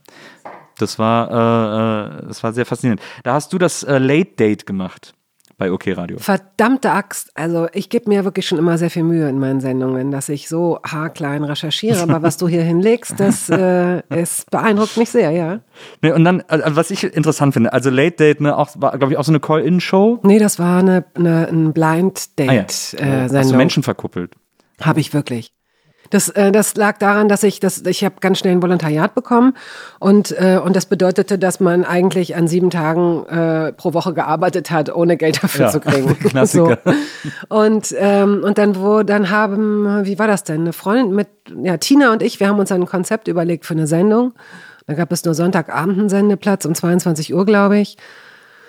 Und ähm, Blind Dates waren damals le dernier cri. Alle fanden die toll und wow und neu und was ist das nur? Ja. Und wir hatten einen Sponsor, der ein, ein, ein, ein tolles indisches Restaurant, das, ähm, das immer so ein mehrgängiges Menü ähm, hat springen lassen. Für Leute, die sich finden sollten, wollten, wie auch immer. An viel mehr kann ich mich äh, nicht erinnern. Ich weiß, dass ich zu der Zeit noch in einem CD-Verleih gejobbt habe. Oh, Äh, damals der- gab es noch CD-Verleihe, das sich auch mal reinziehen. und das ist war für mich, geil. als würdest du mich jeden Abend in so eine, in die, in die Lebensmittelabteilung des KDW einschließen, weil natürlich durfte ich, wenn ich sie wieder mitbrachte am nächsten Tag zur nächsten Schicht, äh, mir CDs mit nach Hause nehmen. Und so habe ich äh, gebrannt, was das Zeug hält. Ich habe die alle auf CD, also nicht gebrannt, Quatsch, das gab es ja noch gar nicht, auf Kassette. Und habe mir dann so ein Kassetten, ich hatte dann so ein riesengroßes Kassettenarchiv, um dann meine Sendung zu bestücken, weil da sollte nur so Black Music gespielt Ja. werden, Late Date. Ja, wie auch immer. Da haben wir, glaube ich, eine Rubrik gehabt, wo wir, äh, Tina ist ist dann irgendwann ausgestiegen oder musste aussteigen. Und dann habe ich das alleine gemacht und dann hatte ich eben diese eine mit O-Tönen, mit Interviews, wie war's, habt ihr euch gefallen, äh, konntet ihr gut miteinander reden. Ähm, ich glaube, es sind sogar zwei Paare daraus hervorgegangen. Die anderen werden einfach nur sehr gut gegessen haben. Ja. Ja. Aber es ist natürlich das erste Date beim Inder. Hm, vertragen nicht alle das Essen. genau, gefährlich Bei sein. einem guten Inder ist das Risiko Okay. minimal. Okay. Ich weiß noch, dass damals beim CD, als CD-Verleihe eine Sache wurden, habe ich mich noch so gewundert, habe gedacht, die sind so blöd, ich nehme das zu Hause auf. Ich nehme die CD zu Hause auf Kassette auf. Das können die nicht verhindern. Ja. Ja, kam ich mir sehr clever vor. Aber das haben natürlich alle gemacht. Ähm, nachdem du dann äh, das Late gemacht hast, dann bist du zu äh, Premiere, heute Sky. Interessanterweise durch das Late Date. Helmut Ziegler, ein Journalist, der hat für die Woche gearbeitet. Das Ah ja. war eine Oh, ganz eine tolle geile Zeit. Zeitung. Ja, die war toll. War die, ich, ne? Sehr, sehr toll. Der hat einen Beitrag geschrieben über Blind Dates. Und ihm wurde gesagt, dass ich diese Rubrik habe mit O-Tönen und so weiter. Und der wandte sich an mich und sagte, könntest du mir mal einen Mitschnitt von deiner Sendung geben? Und äh, ich kriegte aber so einen Mitschnitt nicht und habe das dann selbst irgendwie aufgenommen und habe ihm das dann gebracht. Und dann kamen wir so ins Gespräch und dann sagte er äh, irgendwas mit, äh, ja, es ist aber gestern spät geworden und er sagte es so, dass er, dass ich spürte, ich sollte nachfragen, warum denn? Und dann äh, sagte er sowas wie, ja, gestern hat mein Freund Roger Willemsen Abschied gefeiert oder was auch immer. Na, Der hat nämlich für Premiere gearbeitet damals. stimmt. Das war auch wirklich so eine, so eine Geburtsstätte für viele Also Leute. Wilmsens Woche oder so. Nee. Ja, der hatte vorher noch was, glaube ich, noch was anderes. Ja, aber ich erinnere mich, dass er da so eine, Mhm. Sendung hatte. Und dann habe ich gesagt, ja, dann muss da ja jemand Neues kommen, ne? So. Und habe das aber so wirklich so, so scherzhaft. Und ich meine, Roger Willemsen war nicht so eine große Nummer wie jetzt im Nachhinein. Der war noch nicht so groß, aber es war jemand, der bekannt war, so ein bisschen bekannt zumindest. Und dann hat er gesagt, ja, möchtest du denn? Für mich war, für mich war sonnenklar, dass ich irgendwann beim Fernsehen arbeiten würde. Und zwar nicht, weil ich mir das immer gewünscht habe. Ja. Ich hätte theoretisch auch hinter der Kamera arbeiten können. Aber es war für mich klar, nach Radio werde ich mir Fernsehen mal angucken. So. Mal sehen, wie das läuft. Ja. Es hatte für mich, für mich auch nichts Spektakuläres oder so. Und ähm, ich weiß nur, dass ich eine Woche später hatte ich auf meinem Anrufbeantworter Axel Kühn, das war ähm, die rechte Hand von Jörg Grabosch, der wiederum, diese Name-Dropperei ist eigentlich nervig, sowas machen immer nur Theaterleute und sagen dann, erzählen dann von Leuten, die kein Mensch kennt, so, oh, ich habe mit der äh, äh, Donja Schobelmann ganz toll gearbeitet, das war eine ganz intensive Arbeit. In dem Fall aber, Grabosch war tatsächlich äh, so ein Visionär, der hat unglaublich viel angestoßen, der hat auch äh, äh, hier Harald Schmidt und hat, äh, äh, ne, hat diese Late Night gemacht mit Harald Schmidt und hatte auch ähm, mit Stefan Raab die, Se- die, die Firma und die Sendung gemacht und so Genau. weiter. Und der war eben bei Premiere damals. So, und äh, ich, ich wurde angerufen und zum Casting eingeladen. Und ich weiß so, dass ich mich total wunderte und es dann vergessen habe. Ja.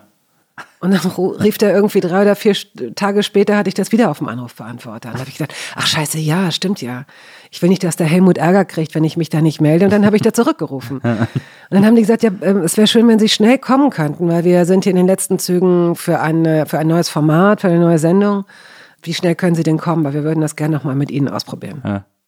Und dann wurde ich, ohne jetzt was vorwegnehmen zu wollen, aber dann wurde ich für 0137 Night Talk gecastet. Eine Sendung, die es nicht mehr gibt. Auf einem Sender, den es eigentlich auch nicht mehr gibt. Nein. Ja, wow. Ja. Ähm, aber das, äh, ich habe das jetzt nochmal, äh, ich habe mir jetzt nochmal eine Sendung äh, oder so einen Zusammenschnitt davon auf YouTube angeguckt. Ähm, erstmal muss ich sagen, äh, wie geil eigentlich das Premier, diese Premiere CI war, ne? Diese Total. Schrift war so geil, die sah so Absolut. geil aus und das war Absolut. irgendwie alles auch so elegant. Alles war gut designt. Die hatten eine super Total. Typo, die hatten äh, die Verpackungen. Für, also es ist, äh, könntest du jetzt noch so übernehmen. Es wäre nicht retro, es hätte immer noch was Visionäres. Finde ich super. auch. Fand ich echt super. Und dann äh, der Vorspann äh, für äh, 0137 Night Talk. Super. War dann auch so, war soundmäßig war es so Justify My Love mäßig, äh, hat mich so ein bisschen erinnert. Ah, so ich Madonna. verstehe, was du meinst. So dieses etwas schwülstige Nacht, es ist geheimnisvoll, äh, aber das Ganze mit so modernen Beats unterlegt und so. Und dann diesen, dieser wahnsinnig aufregende Vorspann äh, mit diesen Helikopterflügen Ja. über Hamburg und diese Zooms an irgendwelche Fenster, was passiert da und so. Und schwa- war das nicht auch so schwarz-weiß oder so blau? Ja, genau, so, ja, und auch so, so, so grobkörnig. Genau, ne? äh, und so Zeitlupen und so. Es war sehr, Ja. sehr geheimnisvoll. Und dann standst du da in diesem Studio an so einem, äh, an so einem Schreibtisch äh, äh, in, vor so Fenstern und es war auch sehr äh, äh, herabgedunkelt. Ähm, du hattest da deine Telefonzentrale, deinen Monitor, dein Fax. Man muss ja alles dazu sagen, Ja, dass früher, auch absolut, noch, das war- früher auch noch per Fax äh, Nachrichten versendet wurden.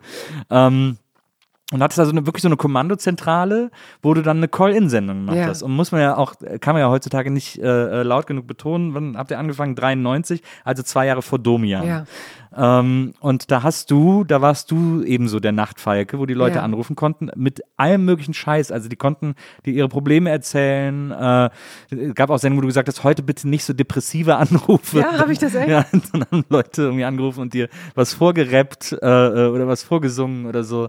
Ähm, das war das war dieses klassische Talkradio, was du da Ja, gemacht hast. das war toll. Und das war vor allen Dingen kein klassisches Studio, sondern es war ein gemieteter, ein gemieteter sehr, sehr kleiner Raum im Hotel Hafen Hamburg. Sprich, ähm, hinter mir war die Elbe. Wir haben das immer live gemacht. Freitag, ich wurde immer irgendwann mit dem Taxi abgeholt. Ich weiß nicht mehr genau, um wie viel Uhr es anfing, keine Ahnung. Aber das war immer easy. Ich habe was gegessen, irgendwas hm, rumgeschrubbelt, was ziehe ich denn an? Und dann wurde ich von einem Taxi abgeholt, dahin gefahren, kurz noch in die Maske im Nebenraum, auch in einem Hotelzimmer. Und dann wurde ich in dieses kleine Hotelzimmer geführt, in dem drei Kameras waren mit abgeklebtem Rotlicht und eine Regie untergebracht war. Und hinter mir waren, waren Fenster, also vor meinem Schreibtisch auf dem man die Elbe bei Nacht sah. Also diese Schiffe, die da vorbeituckern und so. Und das ist auch so eine Sache, die ich bis heute, vielleicht gibt es das auch inzwischen, ich gucke schon länger äh, kein Fernsehen mehr, aber ich habe immer, mich immer gefragt, warum die Leute so wenig mit solchen Live-Elementen arbeiten, warum auch so Frühstücks, gerade Frühstücksfernsehen. Es gibt ja eingeschworene Gemeinden. Ich habe so lange als Sprecherin fürs Frühstücks äh, Fernsehen gearbeitet. Und ich habe mich immer gefragt, wie halten das denn Leute aus, morgens auf so einen hermetischen, künstlichen Granny Smith grünen Raum zu gucken? Weißt du, alles ist so aseptisch und, und unecht. Und die Vorstellung, dass man aber Tageslichtfenster hat, was nicht immer leicht zu bewältigen ist mit den Kameras wahrscheinlich, aber das ist doch das, was Frühstücksfernsehen ausmachen sollte, dass man merkt, guck mal, da hinten wird's hell, jetzt geht's los. Oder hier geht die Sonne auf oder wie auch immer. Das ist doch was, was viel Schöneres. Und damit wurde im Fernsehen, finde ich, extrem wenig gearbeitet. Ich finde, ich Frühstücksfernsehen ist auch ein Phänomen für mich, das ich nicht so hundertprozentig kapiere. Ähm, also da gibt's ja auch nochmal Abstufungen, aber äh, von äh, aufgesetzter gute Laune sozusagen, das wird zum Privaten immer schlimmer quasi. Ähm, aber auch im öffentlich-rechtlichen Frühstücksfernsehen gibt's immer so, das ist so eine Art also klar, das Prinzip ist mir ja klar. Also Man will ja irgendwie die Leute zwar informieren, aber es soll noch nicht zu sehr in die Tiefe gehen oder zu überfordert sein, weil wir wachen gerade alle auf, deswegen wiederholt sich ja auch quasi jede Stunde der Inhalt, weil man eh nicht davon ausgeht, dass einer die ganze Sendung guckt, sondern zum Aufstehen gucken und dann äh, zur Arbeit und, äh, und dann äh, die nächste Stunde für die, die dann aufstehen. Aber ich, aber manchmal ist, deprimiert mich Frühstücksfernsehen richtig. Es ist was anderes mit den Sendungen danach. Ich liebe die Sendungen, die danach kommen. Was kommt denn So danach? volle Kanne äh, im ZDF und im ersten ist es ähm, Ist volle Kanne nicht Frühstücksfernsehen? live nach neun, heißt es, glaube ich. Ja, ich, ich glaube, manche äh, kategorisieren es auch als Frühstücksfernsehen Ich weiß ein. es nicht, keine. Für mich ist es immer nach dem Frühstücksfernsehen. Das Also das heißt, du guckst aber morgens Fernsehen. ja, ja, ich gucke morgens Fernsehen. Oh, wow. Ich, aber bei mir ist auch wirklich eine sehr, sehr tiefe, äh, immerwährende, äh, oft schmerzhafte Liebe zum Medium Fernsehen ähm, verankert. Ich weiß, ich werde die nicht los.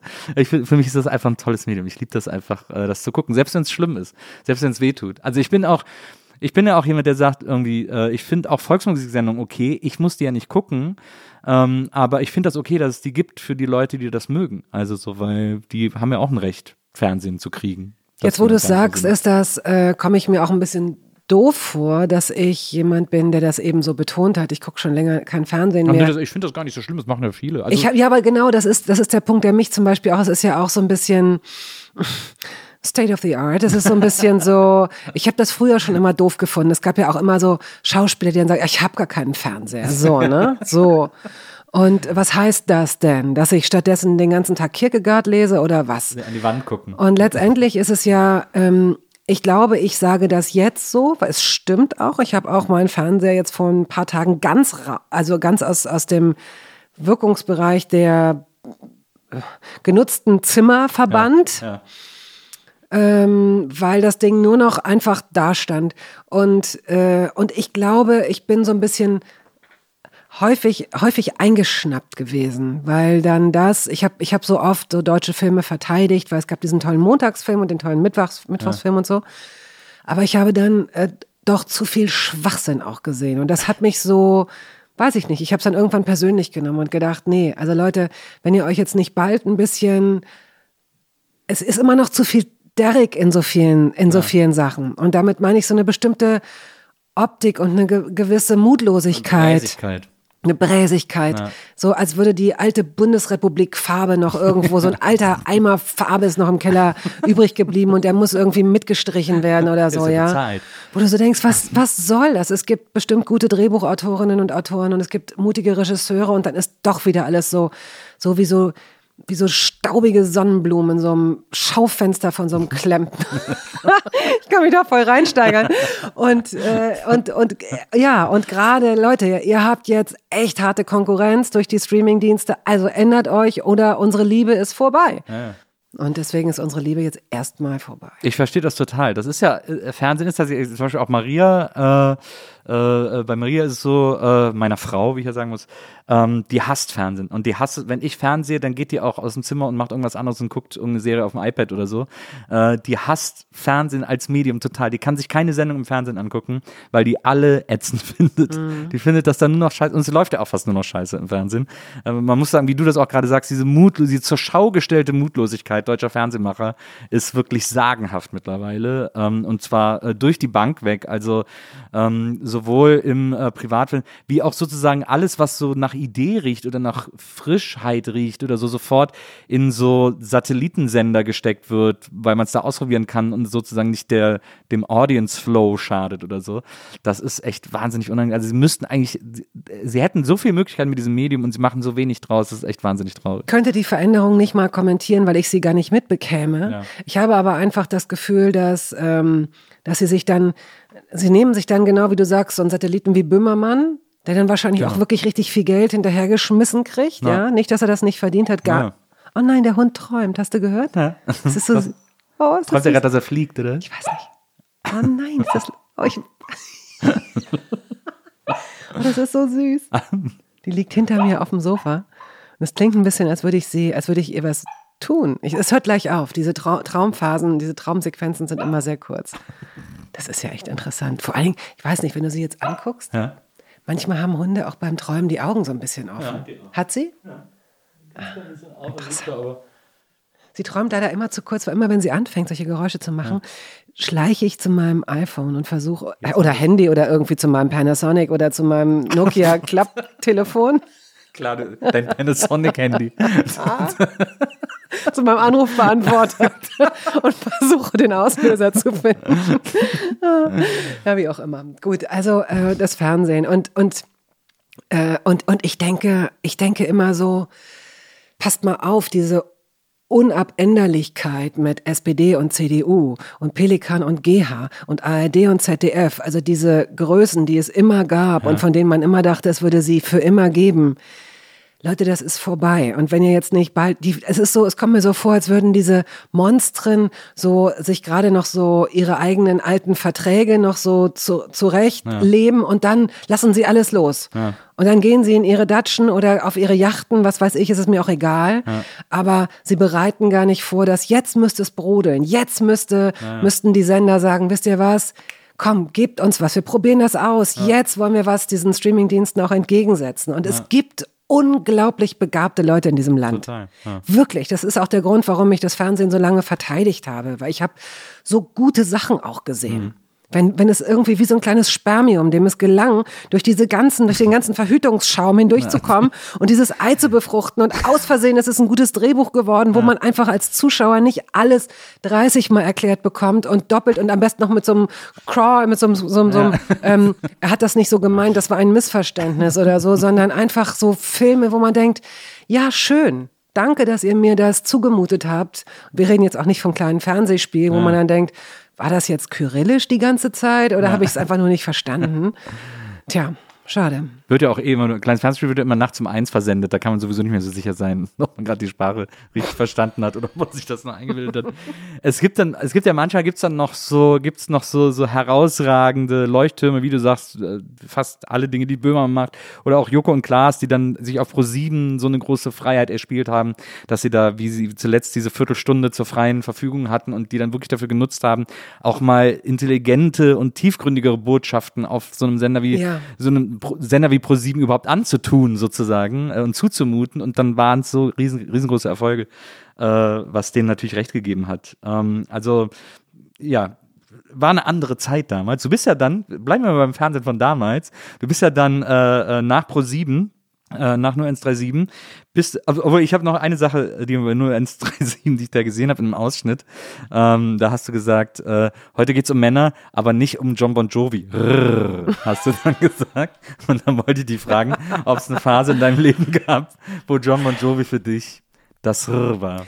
Zufällig. Und da sind wir wieder beim Fernsehen, weil ich saß in der alten Kollaustraße Ja. in dieser fürchterlichen Wohnung mit diesem aprikotfarbenen Teppich und ich habe Fernsehen geguckt. Und äh, es war, glaube ich, vielleicht war es sogar Gottschalk, ich weiß es nicht. Ich sehe plötzlich einen Typen, es war ohne Ton. Also habe ich nicht Fernsehen geguckt. Wahrscheinlich habe ich irgendwas anderes gemacht. Ich sehe diesen Typen und der hat die weißesten Zähne und die blauesten Augen, die ich je gesehen habe. Und ich dachte, hä, wer ist denn das? Und habe den Ton angemacht und habe gehört, aha, Englisch, hm, hm, wer ist das? Und dann ging er auf die Bühne und fing irgendwas an zu spielen und dann wurde das eingeblendet. Und ich hatte Bon Jovi, die Band, schon wahrgenommen, aber es war überhaupt nicht meine Mucke. Also ich hätte jetzt nicht gewusst, wie der Sänger aussah. Vor allem nicht mit den langen Haaren. Also der sah ja aus wie, wie ein Typ, der zum Karneval als John Bon Jovi geht oder so. Also das war irgendwie, war nicht, war nicht meins. Aber der hatte sich die Haare abgeschnitten. Und ich sah sein Gesicht. Und der hatte sowas Freundliches. Und äh, ich habe gedacht, oh wow. Und als ich dann, ähm, ich habe bei, bei Premiere nicht nur 0137 Night Talk gemacht, sondern ich hatte auch noch eine andere Sendung, die ich sehr geliebt habe, die ich sofort wieder machen würde, egal für welches Medium. Die hieß Showbiz. Ja. Und ähm, die war auch von der, von, der, von der Ästhetik her unglaublich gut gemacht. Da haben wir einen prominenten Gast genauer unter die Lupe genommen und entweder besucht oder es war irgendwie so ein Special, je nachdem. So bin ich für drei Tage zu Friedensreich 100 Wasser, dem Maler, nach Wien geflogen, beispielsweise mit einem Kamerateam oder zwei Kamerateams sogar. Oder ich war ähm, bei dem ähm, Josh Tabori und also ganz interessanten Leuten bin ich begegnet. Nee, Tabori war ich glaube ich gar nicht. Egal, wie auch immer. Ähm, äh, es gab dann eine, eine Senderei mit Gottschalk und eine, plötzlich wurde uns John Bon Jovi angeboten. Ja. Weil der in Hamburg ein Konzert oder in Deutschland irgendwo ein Konzert gespielt hat. Und dann haben wir gesagt, ja, okay, dann nehmen wir den auch. Ja, okay, wo machen wir den denn? Und dann habe ich gesagt, in meiner Wohnung. Und dann haben die gesagt, okay. Und ich so, hä? Das war eine, ich hatte, man muss dazu sagen, ich hatte das Glück, dass ich durch viele Zufälle an eine unglaublich gute, große bunt angemalte Altbauwohnung in Hamburg kam, Ja. in die ich eingezogen bin, die ich so geliebt habe. Und die sah wirklich aus, als wenn da die craziesten New York People vorher drin gewohnt hätten. Ja. Und die war noch verhältnismäßig leer. Und dieser Location Scout, der da kam, guckte sich das an und sagte, ja, ist ja echt ganz geil. Und ähm, so holte ich mit meinem Kamerateam John Bon Jovi vom Flughafen ab. Die Privatmaschine landete und ich dann mit meinem Hello, nice to see you, sit down. Dann saß der also in meinem Wohnzimmer und er hat wahrscheinlich das schlechteste Interview, mit, das er jemals mit jemandem geführt hat. Ich und mein blöd Englisch, so. Vor, Net- mein, mein vor Netflix Englisch, ja. Scheiße. Und, äh, und da hatte ich aber, ich hatte einen Crush, wenn man so sagt. Also ich ähm, fand den schon eine Zeit lang ziemlich sexy. Der war so charmant und er hat es mich wirklich nicht spüren lassen, wie dilettantisch ich mich wahrscheinlich angestellt habe. Und deswegen war das wahrscheinlich der Part, in dem, ja. Da sind wir wieder bei der Entspanntheit der Superstars, Ja, äh, Ja. dann, der dann in so einer Hamburger Bude sitzt und sich wohlfühlt. ja, das war aber auch eine tolle Bude. Na, wo Ja. war die? Welches Viertel? Lehmweg. Ah ja. Im, äh, Eppendorf. Aber, aber so, das war so der, das war so, das war eine verrückte Wohnung. Also eine gute, abgerockte Wohnung. Es gab eine Zeit, da hat man noch in, in Eppendorf äh, zu einem okayen Preis äh, tolle Wohnungen gekriegt. Das war nicht die Zeit. Ich hatte einfach sehr, Okay. sehr viel Glück. weil also diese Zeit, das muss irgendwie 1712 gewesen sein, weil die Zeit, die ich in Hamburg verbrachte, ich weiß noch, wie glücklich man war, wenn man mit 200 anderen überhaupt zur Besichtigung zugelassen Ja. wurde. Zugelassen zur Ah. Besichtigung. Da war man ja schon so durcheinander, dass man gar nicht wusste, wow. Ja, war auch mal. Ich habe ich hab auf der Schanze mal gewohnt. Über dem Balutschistan war auch eine tolle Wohnung. Okay, die Schanze war tatsächlich, die ist ja relativ spät wachgeküsst Cool geworden, worden. ja, Ne? ja, ja. Also insofern, Portugiesenviertel gab's und das wurde Genau. dann so, hm, und dann gab's die, genau, an der, an der Schanze gab's gute Bars. Bar, Bar Rossi war das letzte, woran ich mich erinnere. Aber das Genau. war dann, glaube ich, schon ein bisschen Die moderner. War, da hab ich, die war genau gegenüber, da habe ich immer drauf geguckt. Und dann war da noch der äh, Fixstern, so eine Fixerstube. und ich habe, äh, zu der Zeit ist meine Tochter geboren und ich hab, musste, dann ist sie nachts immer gefüttert worden um drei, ist sie wach geworden, wollte was essen und ich musste sie dann wieder in den Schlaf wiegen. Und dann stand ich immer am Fenster und habe den Fixern zugeguckt und habe denen dann so Namen gegeben und so. Habe immer gehofft, dass es ihnen gut geht. Und das war so meine eigene Story, die ich mir da jede, jede Nacht angeguckt habe.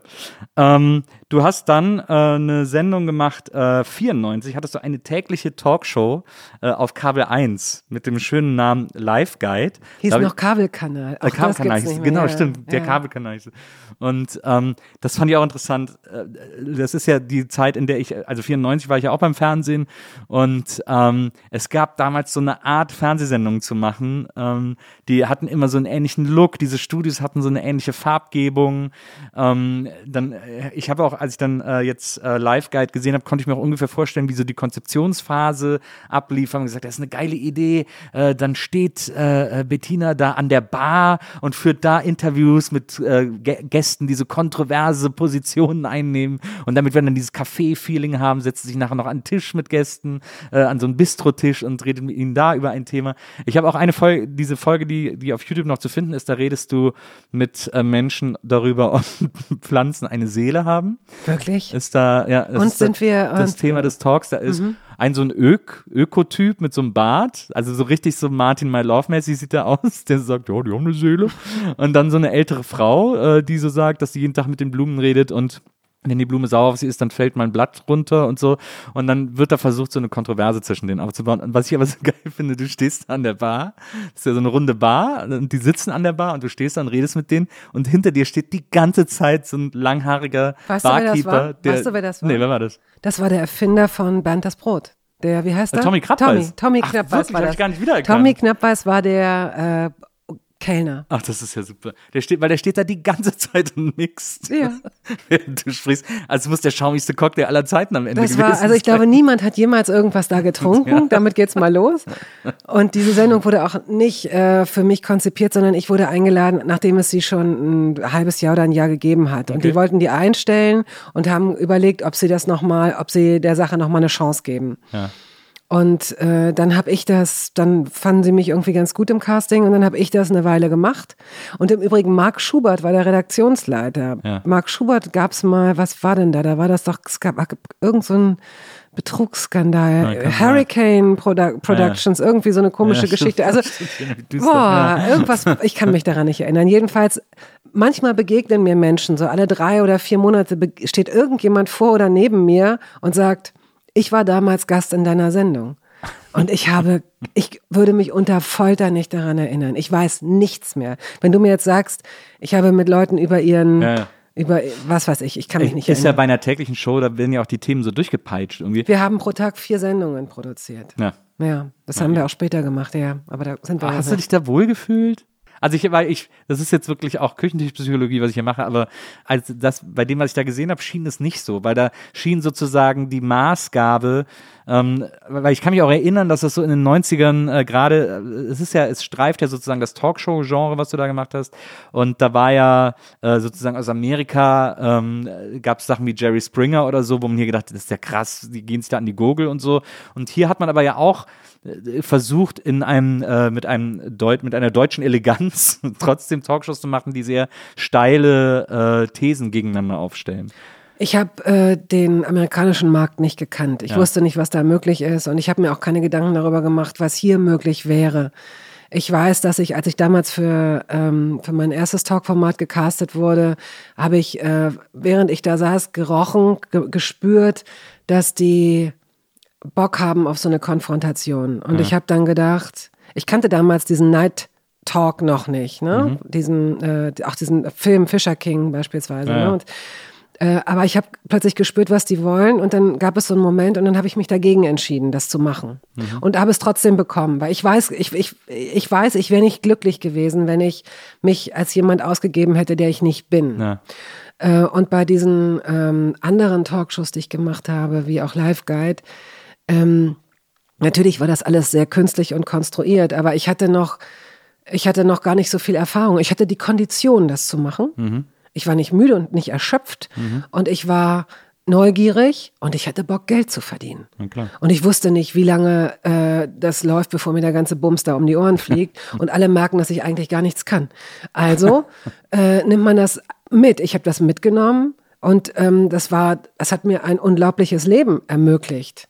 Ich, ich bin von, von jemandem, der gar kein Geld verdient hat beim Volontariat, also so Pipi-Kram-Geld, hin zu jemandem, der plötzlich, ähm, plötzlich hatte ich 4000 Mark im Monat. Und dann kam dieses, äh, dann hörte das auf, aber dann kam dieses, äh, diese, diese, diese Sendung und, äh, und plötzlich hatte ich, glaube ich, 6000 Mark im Monat. Gut, ich wusste zu dem Zeitpunkt auch noch nicht, dass man sowas versteuern muss. Das ist eine andere Geschichte. Ich habe es dann versteuert, aber unter, unter Blut, Schweiß und Tränen. ähm, aber ähm, ich fand es okay. Ich habe nie irgendwas gemacht. Äh, also jetzt, wenn ich es im Nachhinein, wenn ich es mir anschauen würde, würde ich wahrscheinlich sagen, oh, heute würde ich das ganz anders machen oder vielleicht auch nicht mehr machen. Aber ich kann nicht sagen, dass ich mich da äh, für schäme oder so. Ich erinnere mich auch tatsächlich zu wenig. Aber ich habe das immer mit Energie gemacht und mit Neugier. Ja. Also quasi, aber bei dir dann auch dieses äh, äh, sogenannte Imposter-Syndrom, dass du äh, Angst hast, dass man merkt, dass du nicht weißt, was du tust, sozusagen. Es ging mir sehr, sehr, sehr, sehr lange so, weil ich immer so dachte, diese Kommunikationsbranche, die ist so, woran willst du es festmachen? Ah, ja. Also Ja, bei, bei Leuten, die Artikel schreiben, kann man wenigstens noch sagen, ich finde ihn unsympathisch, aber er beherrscht sein Handwerk. Er macht das irgendwie gut, ähm, er kann gut analysieren oder hat eine gute Struktur oder eine klare Struktur in seinen Texten. Aber wenn Menschen denken, reden, Fragen stellen, dann gibt es so viele Möglichkeiten, das nicht zu mögen, wie so ein Geruch. Das muss man nicht mal begründen müssen, finde ich, weißt du? Ja. Es ist so, du kannst es nicht sagen, es ist einfach, die Chemie stimmt nicht. Ja. Du magst denjenigen nicht oder du magst nicht, wie er denkt oder wie er lacht oder dass er zu lange redet oder dazwischen redet oder was weiß ich. Ähm, der Kabelkanal, den gab es ja dann auch nicht mehr, wurde dann zu Kabel 1. Du hast dann eine Sendung gemacht, die hieß Ultima bei TM3. Ähm, Gibt's auch nicht mehr? Nee, gibt's auch nicht mehr. War, gest- war gestartet als äh, Frauensender. Das Ja. war die Idee. TM3 der Frauensender. Ich hatte damals, äh, da hat auch Jasmin Gerat zum Beispiel angefangen mit Heart Attack. Mhm. Ähm, äh, eine Sendung, äh, eine, eine, eine junge Mädchensendung bei TM3. Das ist auch eine charismatische Frau, finde ich. Das stimmt, finde ich auch. Das war, die war, war sie auch damals schon. Und was ich interessant finde an, äh, an Ultima, deiner TM3-Talkshow, ist, war das Logo. Ich, man findet nicht mehr so viele, man findet so ein paar Ausschnitte noch aus Ultima. Ähm, auch eine sehr, eigentlich ein sehr klassisches Talkshow-Setup. Ähm, aber das Logo sah aus wie so eine U-Bahn-Station, wie so eine Londoner U-Bahn-Station. So ein Kreis mit so einem Balken in der Mitte und auf diesem Balken stand Ultima. Wieso hieß die, wieso heißt eine Talkshow Ultima? Es klang vor allen Dingen klang es wie so eine äh, Binde, wie so eine Frauenhygiene. ne, so. Ich kann es dir nicht sagen. Ich, es war eine Doppelmoderation. Ähm, äh, Jochen Kröne war der Programmchef, der, oh Gott, ey, jetzt bin ich eine von denen geworden, die ständig Nein, irgendwelche ich Namen frag sagen. Ja, ich, ich, ich will das ja wissen. Also, du sagst ja nur, weil ich es wissen will. Du bist ja nicht so jemand. Glaubst du, außer dir will das noch jemand wissen? Na, aber mit Sicherheit. Ja? Aber du musst, du kannst jetzt auch sagen, ich, will- ich sage jetzt einfach keine Namen mehr. Ich sage jetzt einfach keine Namen mehr. Aber Jochen Kröne jedenfalls war ein super, der war vorher der, der Programmdirektor von Premiere und der ho holte mich dann sozusagen. Er wollte dann, dass ich für Ultima ähm, auch arbeite und das habe ich auch, ähm, ja, dem bin ich auch gerne nachgekommen. Das ist halt immer, das war so ähnlich, man muss sich das so vorstellen, wir haben pro Tag vier Sendungen gemacht, an weiß ich nicht wie vielen Tagen hintereinander und hatten dann so eine Sendeversorgung für einen Monat. Ja. Das heißt, ich habe, ich war da in Grünwald für anderthalb Wochen und hatte den Rest des Monats Geld und Zeit. Oh Gott, oder? Oh Gott, natürlich. Klar. Klar. Und ich hatte, und ich hatte äh, grüne Kunst. Äh, Leder, Krokostiefel, Plateaustiefel, die ich anhatte, wirklich. Ich habe da komische, ich habe da in der Zeit habe ich glaube ich den schlechtesten Geschmack meines Lebens gehabt. Was als, aber was ich angeht. da gesehen habe, war, voll, war echt okay. dann hast Also, du echt einen schlechten Geschmack ins Der Ausschnitt der hatte so, du hattest so, so einen, so einen, ich glaube, so einen sandfarbenen Anzug an, so passende Plateauschuhe dazu. Ich habe nur So Plateauschuhe sandfarben- getragen in der die Zeit. Ich habe so, sogar zu der Zeit fast nur Plateauschuhe Oh getragen. Gott. Wow, ja, ja. So war das damals. Äh, so, äh, so haben wir das gemacht. Und dann ist äh, lustigerweise ist dann in deiner äh, äh, äh, Bio, also ähm, äh, wenn man sie so im Netz irgendwie googelt, so eine größere Lücke, was Fernsehen betrifft, äh, nach Ultima. Weil ähm, Ultima hast du, glaube ich, so zwei, drei Jahre gemacht ungefähr.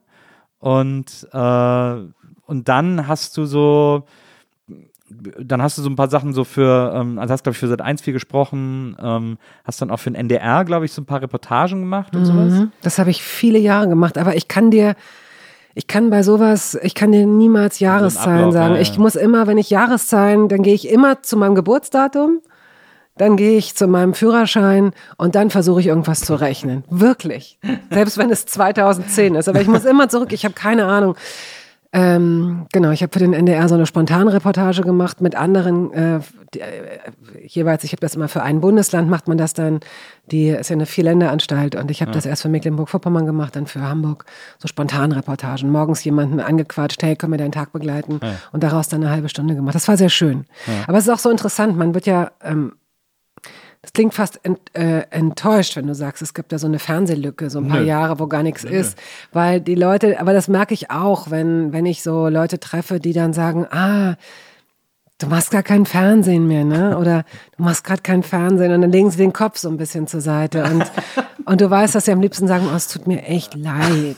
Oh Aber Mann, so, solche so. Leute triffst du doch gar nicht mehr. Doch, solche Leute trifft man. Wirklich? Immer ja, noch? Ja, weil das sind aber auch Menschen, die sagen, hättest du nicht Lust, mal wieder Fernsehen zu machen? Und die gar nicht merken, dass das eine Frage ist, die gar keinen Inhalt in sich trägt. ja. Ne? Also, Denn was heißt das denn? Einmal durchs Bild laufen oder äh, Leute nach der äh, Seele von Pflanzen fragen oder, ähm, äh, oder sich dabei filmen lassen, wie man sich an- oder auszieht oder Filme oder, oder, oder, oder Zimmer streicht oder so. Es muss ja auch irgendeinen inhaltlichen Bezug geben. Ja. Und das finde ich, aber, aber irgendwie ist, ist dieses Fernsehen machen offenbar so eine, so eine Sache, die Menschen so adelt, die sie zu etwas Besonderem macht. Da schwingt ja auch immer ein bisschen mit, der, da- oder schwingt auch immer so ein bisschen der Glaube mit, als dass man das selber in der Hand hätte, sozusagen. Also es ist ja Das auch, kommt noch Das hinzu. kommt ja auch noch dazu. Ich kann mich zum Beispiel erinnern, als du ähm, äh, diese Sendung ähm, beim RBB gemacht hast. Ähm, Stadtrat Hund. Genau, Stadtrat Hund. Da, äh, als die abgesetzt wurde, Oh, da war ich hast sauer. du dich mega aufgeregt. Auf, ich weiß noch, auf Facebook hast du dann so einen Rant geschrieben, sauer. hast du gesagt, irgendwie diese Vollidioten, Ja. äh, die würden Qualität nicht Ja. erkennen, wenn man ihnen, wenn man sie damit verprügeln würde, so in etwa.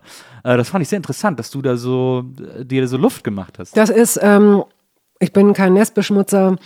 Ich bin aber auch jemand, der nie begriffen hat, warum man nicht schlecht über Tote reden soll. Ja. Also wenn die scheiße waren, dann warum nicht? Hitler. Zum Beispiel. Äh, apropos Hitler. also ich ähm, habe das nicht verstanden. Ich habe diese, diese Sendung ähm, Stadtrat Hund war, selbst wenn man mich richtig scheiße gefunden haben sollte, Ja. gab diese Sendung immer noch genug her, um sie schön zu finden.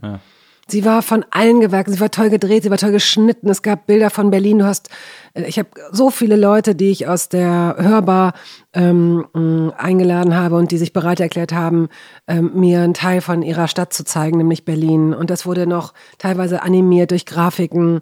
Leute haben unglaublich viel über die Stadt gelernt, neue Ecken kennengelernt. Ich werde da heute noch drauf angesprochen, ganz oft. Und ähm, und jetzt wird es doch nestbeschmutzend. Ich äh, habe auch als, in der Zeit, als ich noch Fernsehen geguckt habe, den RBB, ich kann das nicht, ich konnte das nicht ertragen, weil so, es, es gibt so wenig, finde ich, wie, das ist schon eine Kunst, wie wenig dieser Sender diese abwechslungsreiche, wilde, schmutzige, lustige, internationale Stadt abbildet. Das ist schon eine Kunst, verdammt, ja. Und ich weiß, natürlich gibt es ein paar tolle Redakteurinnen und Redakteure, die ich kennengelernt habe dort, aber die das offenbar nicht wirklich durchsetzen konnten. Und, ähm, und mit einer neuen Intendantin, die kam, Frau Schlesinger, wurden dann eben so ein paar Sendungen abgesetzt, zu denen auch die Formate von Max Mohr gezählt haben. Und das sind einfach wirklich die wenigen Sendungen gewesen, die, die ein bisschen diesen Mief mal nicht hatten, die so ein bisschen äh, treibender waren, ein bisschen abwechslungsreicher, ja. Ich meine, Bauer sucht Kultur. Ähm, äh, das ist schon, also ne, mach mal für Brandenburg ein Format, das auch richtig interessant ist und, und frisch wirkt und so weiter. Und er hatte drei Formate, die sind alle gestorben mit einem Schlag. Und meins auch. Und da habe ich mich absolut aufgeregt. Und wie du merkst, könnte ich das jederzeit wieder tun. Total. Ich habe auch mal, ich habe mal für den RBB eine Sendung inszeniert, äh, hab ich glaube quasi Regie gemacht. Ähm, die war auch schön und die haben sie dann auch nicht weitergeführt. Kunst für uns hieß die, wo quasi die Prämisse war, jemand sagt, ich äh, hätte gern Kunst, aber ich kenne mich nicht aus, helft mir. Und dann Super. sind wir mit dem zu zwei, drei Künstlern und Galeristen in Berlin gefahren und dann am Schluss hat er sich eins von den Stücken ausgesucht, die wir ihm gezeigt haben, sozusagen. Schöne Idee. Ja, das war, da habe ich tolle Künstler äh, entdeckt, ähm, deren Namen ich jetzt gerade in diesem Moment vergessen habe. Aber einer hat immer so, so, ähm, wie heißt er nochmal, Georg äh, Hildebrand. Gregor Hildebrand, so toller Künstler, der äh, damals immer Bilder gemacht hat. Heute äh, nutzt er auch andere Materialien, aber der hat Lieder auf eine Kassette aufgenommen, endlos, hat dann das Band aus der Kassette gezogen und das auf Leinwand geklebt. So ganz eng aneinander, dass man so eine schwarze, diffuse Fläche hatte. Und das Bild hieß dann wie der Song, der auf dem Band ist. also man Idee. muss es ihm glauben. Ja. Sozusagen. So, sowas liebe ich immer bei Kunst, wenn ich, wenn ich äh, was glauben muss, sozusagen. und der war, es war ein super Typ. Da, ähm, äh, da erinnere ich mich gerne zurück, aber ist auch nicht weitergegangen, die Sendung. Ähm, es gab dann auch, wenn wir, wenn wir aber schon mal äh, dabei sind, ähm, übers Fernsehen zu meckern, gab es auch noch eine Sache, mit der ich, über die ich mit dir noch reden wollte, ähm, weil, äh, weil das fand ich schon, das fand ich extrem mutig von dir. Und zwar, ähm, als du den Talk der Woche gemacht hast bei Sat 1. Oh Gott, ja. Ähm, das ist, äh, das war ja eine sehr, eine explizit sehr politische Show. Ähm, die ist ja dann auch zum Wahlkampf sogar gestartet, weil man gesagt hat, den nehmen wir jetzt mit. Und dann hast du mal irgendwann im Interview gesagt, das Schlimmste für dich wäre gewesen, als du Gysi und Söder da hattest, Ja. ähm, die so aufeinander losgegangen sind und du bist dir vorgekommen, als wärst du Wie so eine kleine Töle, wie Ja. so ein Clever. Absolut. So. Das, äh, wie schlimm war das, äh, war diese Episode für dich? Ich will jetzt keine Wunden aufreißen oder so, aber Du reißt ich, keine Wunden auf. Ich weiß, ich weiß halt nicht, wie, ob das, ob das, wenn du sagst, das ist interessant. Ähm, ich war, ich, ich, ich hätte mich niemals für eine politische Talkshow deswegen ist das ja so interessant, dass du das gesetzt. Also ich weiß, ich war zu dem Zeitpunkt schon, das ist jetzt, wie lange ist das her? 13 Jahre ungefähr. Äh, 15 Jahre. 15 Jahre. Ja. Ich wusste zu dem Zeitpunkt schon ziemlich genau, was ich kann und was ich nicht kann. Was nicht bedeutet, dass man auch, auch neue Sachen irgendwie. klar. Aber ähm, ich war überhaupt auch gar nicht im Gespräch. Ich war als Sprecherin bei Sat 1. Ich hatte Ja. meine Radiosendung, es war alles gut. Und ich war mit jemandem zusammen, der äh, zur Programmgeschäftsführung gehörte und der sagte, Betty, wir machen, wir wollen, Sat 1 hat ein neues Projekt, das muss top secret sein, weil ähm, ist lange nicht gestartet und die Presse wird sich drauf stürzen, wenn es soweit ist und so weiter. Das darf nicht nach draußen dringen. Also wir brauchen aber fürs Casting Leute, auf die wir zählen können, die loyal sind. Bist du bereit, dich äh, als Gesprächspartnerin zur Verfügung zu stellen? Ich habe gesagt, ja klar. Ich habe noch Moderatoren vorgeschlagen. Volker Wiebrecht kam, ich glaube sogar Jörg Thaddeus. Es wurden unglaublich viele Ulrich Meier, ganz viele auch namhafte, meist Männer, Ja. gecastet. Man muss dazu wissen, dass Sat 1 zu dem Zeitpunkt einen neuen Programmdirektor hatte, nämlich den Roger Schawinski, der aus der Schweiz Ja. kam. Und der einen, ähm, einen Erfolg hatte, von dem man sich jetzt streitet, ob das der Vorgänger irgendwie eigentlich gesät hat oder ob das irgendwie nun seine Früchte waren, die er ernten konnte. Dieses, ähm, ähm, nicht Ugly Betty, wie hieß das denn? Plötzlich gab es was, was bei Sat so, 1 äh, funktionierte. Verliebt in Berlin. Verliebt in Ja. Berlin. Die ganze Welt stand Kopf, weil Sat 1 plötzlich einen Hit hatte. Sat 1 hatte nie einen Hit, ja. Ja. Und ähm, Redet man heute noch auf den Gängen man, man, genau. Und so, und der war nun, das ist, das ist ein Schweizer Medienmacher, das ist tatsächlich so ein, so ein, so ein Sonnenkönig, auch so ein Visionär in, in seinem Bereich, der hat damals viel losgetreten und äh, macht er vielleicht auch heute noch. Ein sehr selbstsicherer Mann und der hatte sich nun in den Kopf gesetzt, Talk zurückzuholen zu Sat 1. Und, ähm, und in diesen, in diesen Runden, an denen ich teilnahm, als Gesprächspartnerin, äh, er, er kam immer nach diesen Runden und sagte, ja, das haben Sie aber gut gemacht. Als hätten Sie nicht, machen Sie das öfter, oder? Und ich habe dann so gesagt, ja, nö, aber ich, na ja, ich habe auch selbst schon was moderiert, aber das ist ja nun gar nicht meins und Politik und so, bin ich nicht beschlagen und so und mhm. und dann, nachdem ich das dritte oder vierte Mal dabei war, hat er gesagt, jetzt habe ich mir in den Kopf gesetzt, dass Sie das mal machen müssen. Und dann habe ich gesagt, glauben Sie mir, das ist nicht das Richtige für mich. Glauben Ja. Sie es mir einfach. Ja, weiß ich aber nicht. So, das kann man erst wissen, wenn man es probiert hat. Ich mache, entschuldige alle Schweizer, die das jetzt Naja, hören oder alle, die doch. einfach nur denken, versuch's doch nicht. Ich, ich höre jetzt auch auf. Ähm, und ähm, ich habe mich dann so ein bisschen bequatschen lassen und äh, habe dann gedacht, okay, gut, sieht ja keiner. Er wird sehen, dass das das nicht ist und nicht mal und bei meinem Leben, ich schwöre es, nicht mal Klammer auf. Aber vielleicht ja doch. Klammer zu. Wirklich nicht. Aber ich habe es dann gemacht, weil äh, mein Freund Nick auch sagte, wenn du das, der, der wird keine Ruhe geben, bis du, bis du da, bis du, bis du das irgendwie mal gemacht hast. Mach's doch einfach. Und ich fand dieses Casting nicht mal besonders gut. Ähm, aber es hieß, nee, das ist doch, das ist doch prima und wir stellen dir eine gute Redaktion zur Seite. Und dann fing ich an, zum ersten Mal so darüber nachzudenken, ob ich das wirklich machen sollte. Und ich habe gesagt, Leute, ich bin überhaupt niemand, der sich mit Politik auskennt. Und alle haben gesagt, ja, aber das ist ja Gesellschaftspolitik. Okay, alles klar. Und dann habe ich gesagt, wie, was, was bedeutet das? Es ist Superwahl, ja. Superwahl, ja. Nein, aber weißt du, Gesellschaftspolitik bedeutet, wir reden über Abtreibung und über Organspenden und über solche Sachen, da kannst du doch mitreden. Und äh, dann habe ich gesagt, ja, was heißt mitreden? Aber ja, da habe ich zumindest eine eigene Meinung und, und, und denke, dass ich mir den Rest draufschaffen kann. Aber wenn es jetzt darum geht, äh, äh, ja, was hat denn das Strukturpapier der SPD vor vier Jahren? Interessiert mich nicht mal, muss ich sagen. Wirklich nicht. Ähm, kann ich mir auch nicht draufschaffen, vergesse ich gleich wieder. Perlt an mir ab. Ja, nee, das war alles so. Und dann fingen auch meine Freunde an, mir zu sagen, ey, bist du bescheuert, mit dir das nicht zu machen? Und plötzlich dachte ich, ich kann meinem eigenen Instinkt nicht mehr trauen. Verstehe. Weil das kennen, das kennen sicherlich auch mehr Menschen, dass man, dass sich das so gleich anfühlt. Dieses Gefühl, ob man sich jetzt überfordert fühlt oder eine Herausforderung, wo man so denkt, oder ob äh, der Instinkt sagt, nee, lass mal, es, es fühlt sich schlecht an. Es ist, hat, hat irgendwas mit der Magengrube zu tun. Und ich konnte es nicht mehr auseinanderhalten. Ich wusste nicht, bin ich einfach zu feige oder sagt mein Bauch mir, nee, lass mal. Ja. Und deswegen habe ich gedacht, okay, wenn meine Freunde sagen, probier es aus, wir trauen dir das zu. Pff, okay, so, es ist gesellschaftspolitisch. Haha, Organspenden, ich komme. So. Ja, das war der Anfang vom Ende.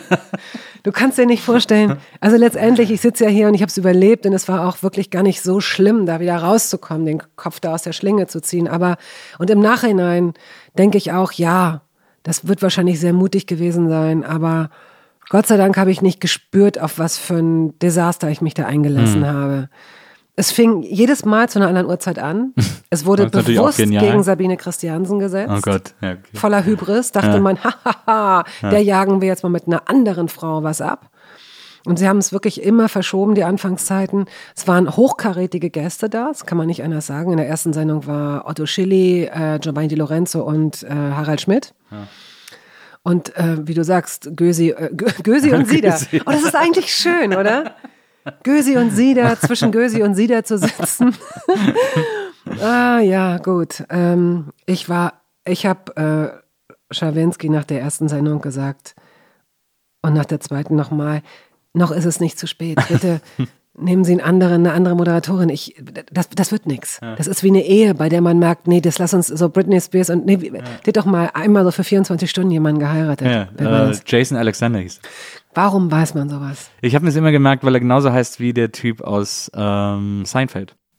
Ah, Der Kleine aus Seinfeld, der ist ja auch Jason Alexander. Und deswegen habe ich immer gedacht, oh, lustig, der heißt genau wie der. ah, gut, gut. Rick Pipino weiß ich noch. Weißt du noch, wer das war? Rick Pipino. Das war der erste Mann von Heidi Klum. Warum weiß ich das? Stimmt. Das war der, dieser Friseur mit den kurzen grauen Locken. Fürchterlich, ich interessiere mich überhaupt Name, nicht. Rick Pipino. geiler Pipino. Also Gösi Sieder und ich dazwischen und äh, nach zehn Ausgaben war Schluss. Es war ja auch, glaube ich, ein bisschen das Problem. Äh, also äh, äh, klar, also äh, wenn du jetzt sagst, jedes Mal zu einer anderen Uhrzeit gesehen, das ist ja der Tod einer jeden Fernsehsendung. Ähm, das, weil man ja immer sagt, der Zuschauer lernt so eine Uhrzeit und wenn das da nicht kommt, dann ist er beim dritten Mal weg sozusagen. Ähm, sowas habe ich auch schon mal erlebt. Aber äh, was ich auch interessant finde, ist, ähm, wenn ich jetzt so alte Pressemitteilungen über, Oh diese, Gott. über die Sendung gelesen habe oder so, äh, zum Start dieser Sendung, die wurde ja von Anfang an als Nachfolge von Talk im Turm positioniert. Und Talk im Turm, für die Leute, die es nicht wissen, war so in den 90ern galt das als die größte Polit-Talkshow im deutschen Fernsehen. Erich Böhme Erich und Sandra Böhme. Maischberger, ja, Genau. die auch erstmal total kämpfen musste gegen diesen alten weißen Mann, wirklich alten weißen Ja, Mann. absolut. Und, äh, und wo du es jetzt sagst, ich, ich weiß noch, als es losging, es war eine irre Presse und der großartige Stefan Niggemeier, Ja.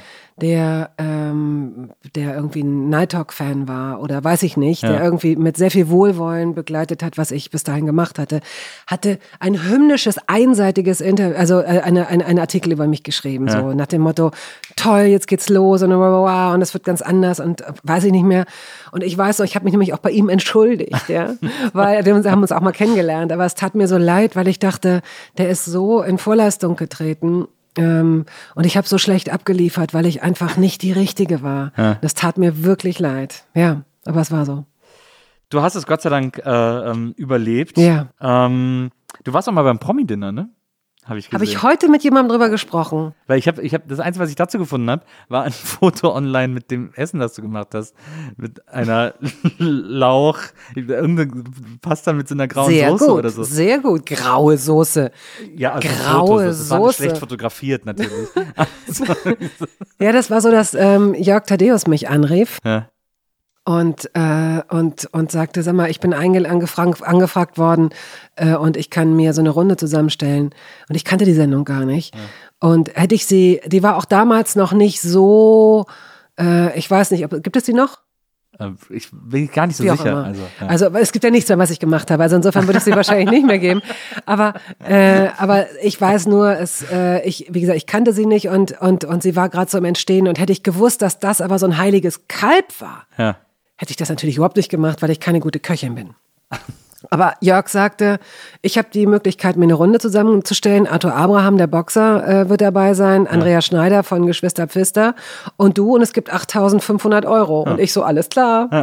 Runde. Natürlich, Gute hallo. Runde. Weil wir sehen uns, wir haben Spaß, wir essen und es gibt ganz viel Geld dafür. Natürlich habt mache ich habt das. Ihr, äh, habt ihr auch gut harmoniert? Absolut. Ja. Total. Also ich kannte Arthur nicht. Ähm, und ich kenne ihn auch heute nicht sozusagen, aber ansonsten mit, mit Andrea und Jörg natürlich. Wir Ja. kannten uns ja vorher auch schon. Wir hatten richtig Spaß. und ähm, das war übrigens Pasta mit Thunfisch, Porree, Porri war es, genau. Kapern, Sahnesoße, Frischkäse, lecker. Und das Dessert äh, war ein, ein, ein, Grieß, ein hervorragender Grießpudding mit frischen Erdbeeren, Porree. aber nach einem ganz alten Rezept. Ja. Ähm, ich habe das am Vortag schon zubereiten müssen, damit die das bloß nicht filmen. Es war eigentlich war es Landliebe. Ich bin, ich habe und ich weiß noch, dass ich, weil ich dachte so, oh Scheiße, ey, wenn dieses Dessert jetzt irgendwie, äh, wenn das jetzt irgendwie äh, in die Hose geht, au weia. Dann habe ich gedacht, gut, dann kaufe ich doch was, was ich ganz lecker finde. Ja. Tu so und zermansch das so, als wenn das ganz frisch wäre. Ich glaube, dafür kann ich jetzt auch nicht mehr verklagt werden. Na, wahrscheinlich nicht. Und ich weiß noch, dass ich, dass ich nachts noch mal rausging zu der gelben Tonne und dass ich die sechs leeren Landliebe Grießpudding-Dinger noch mal so mit spitzen Fingern habe ich den anderen Müll genommen und habe die so ganz nach unten und das andere Zeug, den anderen Müll da so drüber, damit bloß niemand das sieht. Ja, Was haben die, was haben die Leute denn über deinen äh, Grießbrei gesagt? Weiß ich nicht mehr. Aber ich glaube, ich bin zusammen mit irgendjemandem auf dem dritten, auf dem dritten Platz gelandet. Ich, ich, war, ich war auch mal, als ich in München studiert habe, war ich auch beim Promi-Dinner dabei. Na guck, mit und, wem? Äh, mit Michaela May, damals Polizeiruf. Äh, Ja. Polizeikommissarin. Ähm, Nicole Belzer-Böttcher, ähm, Tochter von Grit Böttcher und auch Viva 2 Moderatorin früher gewesen. Mhm. Ähm, und ähm, dem Sohn von Blackie Fuchsberger, äh. Tommy Fuchsberger. Ja, der ist. Äh, der ist, Ist der gestorben nicht vor ein paar? Jahren, Doch, genau. der Und ähm, wir waren den ersten Abend bei Tommy. Äh, der hat dann so, ähm, der hat dann so ein Essen gemacht, das die ganze Zeit immer so ein bisschen so, äh, ich finde das schönste Wort ist tatsächlich ein englisches in dem Fall, bland. Das hat immer so bland geschmeckt. Also so, so ein bisschen nach nix. So, ne? Was war's denn? Äh, also ich weiß gar nicht mehr, er hat irgendeinen Fisch gemacht als Hauptgang. Äh, Vorspeise weiß ich schon äh, fünfmal nicht mehr, irgendeinen Fisch gemacht und hat irgendwie äh, irgend so ein, auch irgend so ein Grießpudding oder irgendwie sowas als Nachtisch gemacht. Ähm, er hat dazu aber kalte Ente, heißt es, glaube ich, serviert. Das ist so ein, so ein Sektmischgetränk irgendwie, was so ein altes 80er Jahre Münchner Sektschorle vielleicht. so, ein- so in etwa irgendwie so, ich glaube, es heißt kalte Ente oder tote Ente oder so, war mega lecker, das fanden wir alle total geil. Und wir haben uns super verstanden ab dem ersten Moment. Wir haben dann nur das Essen so ernst genommen bei ihm und haben das irgendwie so, ja, es hat nicht so toll geschmeckt und so. Und er hat dann am Schluss, war dann seine große Überraschung, ähm, dass, äh, achso, nee, es gab so flambierte Früchte irgendwie äh, zum, zum, zum Nachtisch. Und seine große Überraschung war, das war ein Diabetikeressen, weil er ist ja Diabetiker ah, gewesen ja, stimmt. und hat uns dann so ein Diabetiker-gerechtes Essen gemacht. Aber es hatte, aber niemand sagte, dass Diabetiker keinen Geschmack haben müssen oder so. Also war so ein bisschen, er hat auch, er hat auch nicht oft gekocht, er wollte uns das so ein bisschen beweisen. Und äh, es hat leider nicht so gut geschmeckt, deswegen hat er da so ein bisschen einen Punktabzug bekommen. Aber wir haben uns alle vier so gut verstanden, dass äh, die kommenden Tage wir uns alle immer die gleiche Punktzahl gegeben haben, ohne uns wow. abzusprechen. Oh, ist das toll. Und äh, weil wir uns so geliebt haben und Oh. so ineinander verliebt haben, dass wir das Essen von jedem dann toll, die äh, Michaela und Nicole und auch Tommy, die fanden dann mein Essen so toll. Und ich habe ich hab, ähm, äh, Saltimbocca gemacht, Mhm. ähm, weil ich das schon immer relativ gut konnte. Und dann als Nachtisch so Profiterol selbst gemacht. Halli, Die waren so ein bisschen äh, nicht hundertprozentig gelungen, aber weil wir uns halt so mochten, ähm, äh, haben wir uns irgendwie gute Punkte gegeben. Dann gab es bei Nicole, weiß ich gar nicht mehr, aber da haben wir auch, wir haben uns dann wirklich nur noch jeden Abend betrunken äh, bei, bei den Personen, bei denen wir waren und haben nur noch den ganzen Abend gelacht. Und dieses Team war, glaube ich, echt abgefuckt, dass wir uns so gut verstanden haben. Weil die, ich glaube, die Leute haben irgendwann gedacht, dass wir uns abgesprochen haben, aber es war wirklich, und was das Allerkrasseste war, man hat ja immer diese Vorgespräche geführt äh, nachmittags, bevor man irgendwo hingefahren ist. Und man wird ja immer gefragt, wie stellst du dir das bei denen zu Hause vor oder bei der zu Hause, wo ihr heute Abend seid. Ja. Und ähm, mir hat dann der Redakteur nachher gesagt, er wäre so baff gewesen, dass ich bei jedem immer 100% richtig gelegen hätte. Weil ich kann mir offensichtlich einfach sehr gut vorstellen, wie sich die Leute einrichten. Ähm, weil so bei, bei Tommy Fuchsberger äh, habe ich sofort gesagt, naja, bei dem wird viel weiß sein, wahrscheinlich ein Ja, bisschen auch Fliesen, wird wahrscheinlich ein weißer Flügel irgendwo rumstehen, weil der ja Musiker war und so. Und war dann auch genau so eine klassische 80er Jahre Grünwaldvilla. Ähm, aber es war so ein lieber Kerl, der hat mir auch eine alte Single von sich am nächsten Tag mitgebracht, die er dann so signiert hat und so. Weil er, ja, du bist doch so ein Popmusik-Fan und so. Ja, ja, das war echt total toll. Also es war wirklich, äh, für mich war es so ein schönes, harmonisches Erlebnis. Ähm, und dann, wie du sagst, am Schluss irgendwie auch noch Geld dafür bekommen und vier lustige Abende gehabt, in denen man irgendwie Super. an dreien bekocht wurde. Das fand ich auch echt eine super Erfahrung. Das hat so Ja. Spaß gemacht.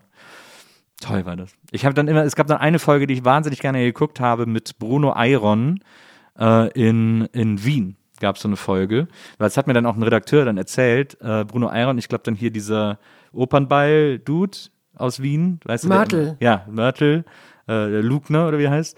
Äh, und dann noch zwei Leute und, äh, und die Sendung ist total eskaliert. Am Schluss waren sie bei irgendwem zu Hause. Ich glaube, war sogar, ich glaube, am Schluss waren sie sogar bei Lugner zu Hause, haben sich dann äh, die andere Frau, die noch dabei war, und die Jungs angefangen, ihre Kleider anzuziehen. Und am Schluss sind alle besoffen in den Pool gesprungen und so. Und es war wirklich so, wurde mir dann erzählt, der Producer der Sendung hat dann beim Chefredakteur angerufen, während die gedreht haben, hat gesagt, ich habe hier keine Kontrolle mehr. Ich Ist weiß nicht, geil. was die hier machen. Ist das geil. Scheißegal, halt drauf, Kamera halt drauf. drauf, halt drauf, na klar. Das war wirklich, eine, das war Oh, wirklich sehr, wow. sehr sehenswert. Bei mir hat sich mal vor laufenden Kameras ein Typ gerecht dafür, dass ich ihn abserviert habe. Wie? Was hat er Wirklich. Der hat, äh, der war in so einer Castingagentur für, für, für, für Talkshow-Gäste. Das war Ja. ein sehr hübscher Kerl. Ja. Und der hat dann, der war dann Podiumsgast für so eine, für so ein Thema irgendwie, äh, blonde Frauen sind doch echt nur doof oder irgendwie so eins dieser Themen, die es dann bei TM3 gab. Ja. Und ich hatte extra noch zu meiner Kollegin gesagt, befrag du den mal, äh, damit der sich nicht so unter Druck fühlt. Weil ich habe damals gesagt, hier, pass auf, jetzt ist gut und ich habe mich nicht in dich verliebt und so. Und der soll nicht denken, dass ich das, dass Ja. ich das jetzt vor, so. Und es war so ein stolzer Mann. Und ja, alles klar. Und dann am Anfang so noch so ganz normal und ich hatte meine Position im Publikum und habe dann da Leute befragt zu dem und dem. Und plötzlich höre ich so, wie der zu meiner Kollegin sagt, ja, naja, ich meine, Sie müssen sich ja Ihre Kollegin Frau Rust nur angucken. Die ist ja, hat sich ja auch irgendwie hochgeschlafen und ist ja auch mit vielen Regisseuren im Bett gewesen und so. Und ich, und ich war so, what? Was? Und der hörte gar nicht auf. Und alle und die Regie so, ganz ruhig bleiben, ganz ruhig bleiben, so im Ohr. Und, und, und das Publikum, wie bei so einem Wimbledon-Match, Ja. die guckten immer von, von zu ihm, zu mir. Ja, da. Und ähm, ja, ganz heftig, also wirklich eine heftige Nummer. Die Sendung ist dann ähm, nicht ausgestrahlt worden. Aber das zeigt, also das ist, es ist eine teure Suppe. Ne? Sowas, also sowas nicht zu machen, ist eine, ist eine wirklich teure Suppe. Äh, so eine Produktion. Aber das war wirklich, es war unglaublich. Was für ein weirder Rat. Ja, was für ein Arschloch. Ja, total. Hammer. Fragile Männer-Ego ist immer ein großes Problem. Ähm, du wolltest als Kind so sein wie äh, Paula. Paula. Daktaris Tochter. Daktari war das das mit dem schielenden Affen? Ja, das war Nee, der schielende Löwe. der Schiene Löwe, genau. Und wie hieß denn nochmal der Affe? der Clarence, Schimpanse? oder? In Clarence war der Löwe? Ah ja. Cheetah? Nee, weiß ich nicht mehr. Ja, Paula. Weil du das so, weil du das so toll fandst, in so einem, in so einem Dschungel. Nee, weil ich ihre. Haare so schön fand. Ah, ja. Und ihr Gesicht. Das ist viel besser Sie hatte sowas Tippi Hedron-mäßiges. Das weiß ich jetzt. Also, Ja. ich weiß nicht mal, ob ich sie jetzt auf einem Foto erkennen würde. Aber damals war das so, ich fand ihn markant. Ich hätte ihn auch als Vater sofort genommen. Und sie, ja, ich fand die gut. Du hast mal so einen Fragebogen ausgefüllt. Ähm, ich glaube, da habe ich sogar auch diese, diese Daktari-Sache gesehen. Da äh, waren ein paar interessante Sachen. Zum Beispiel ähm, wurdest du nach deiner. Oh Gott, wenn du jetzt schon lachen musst. fand's so witzig.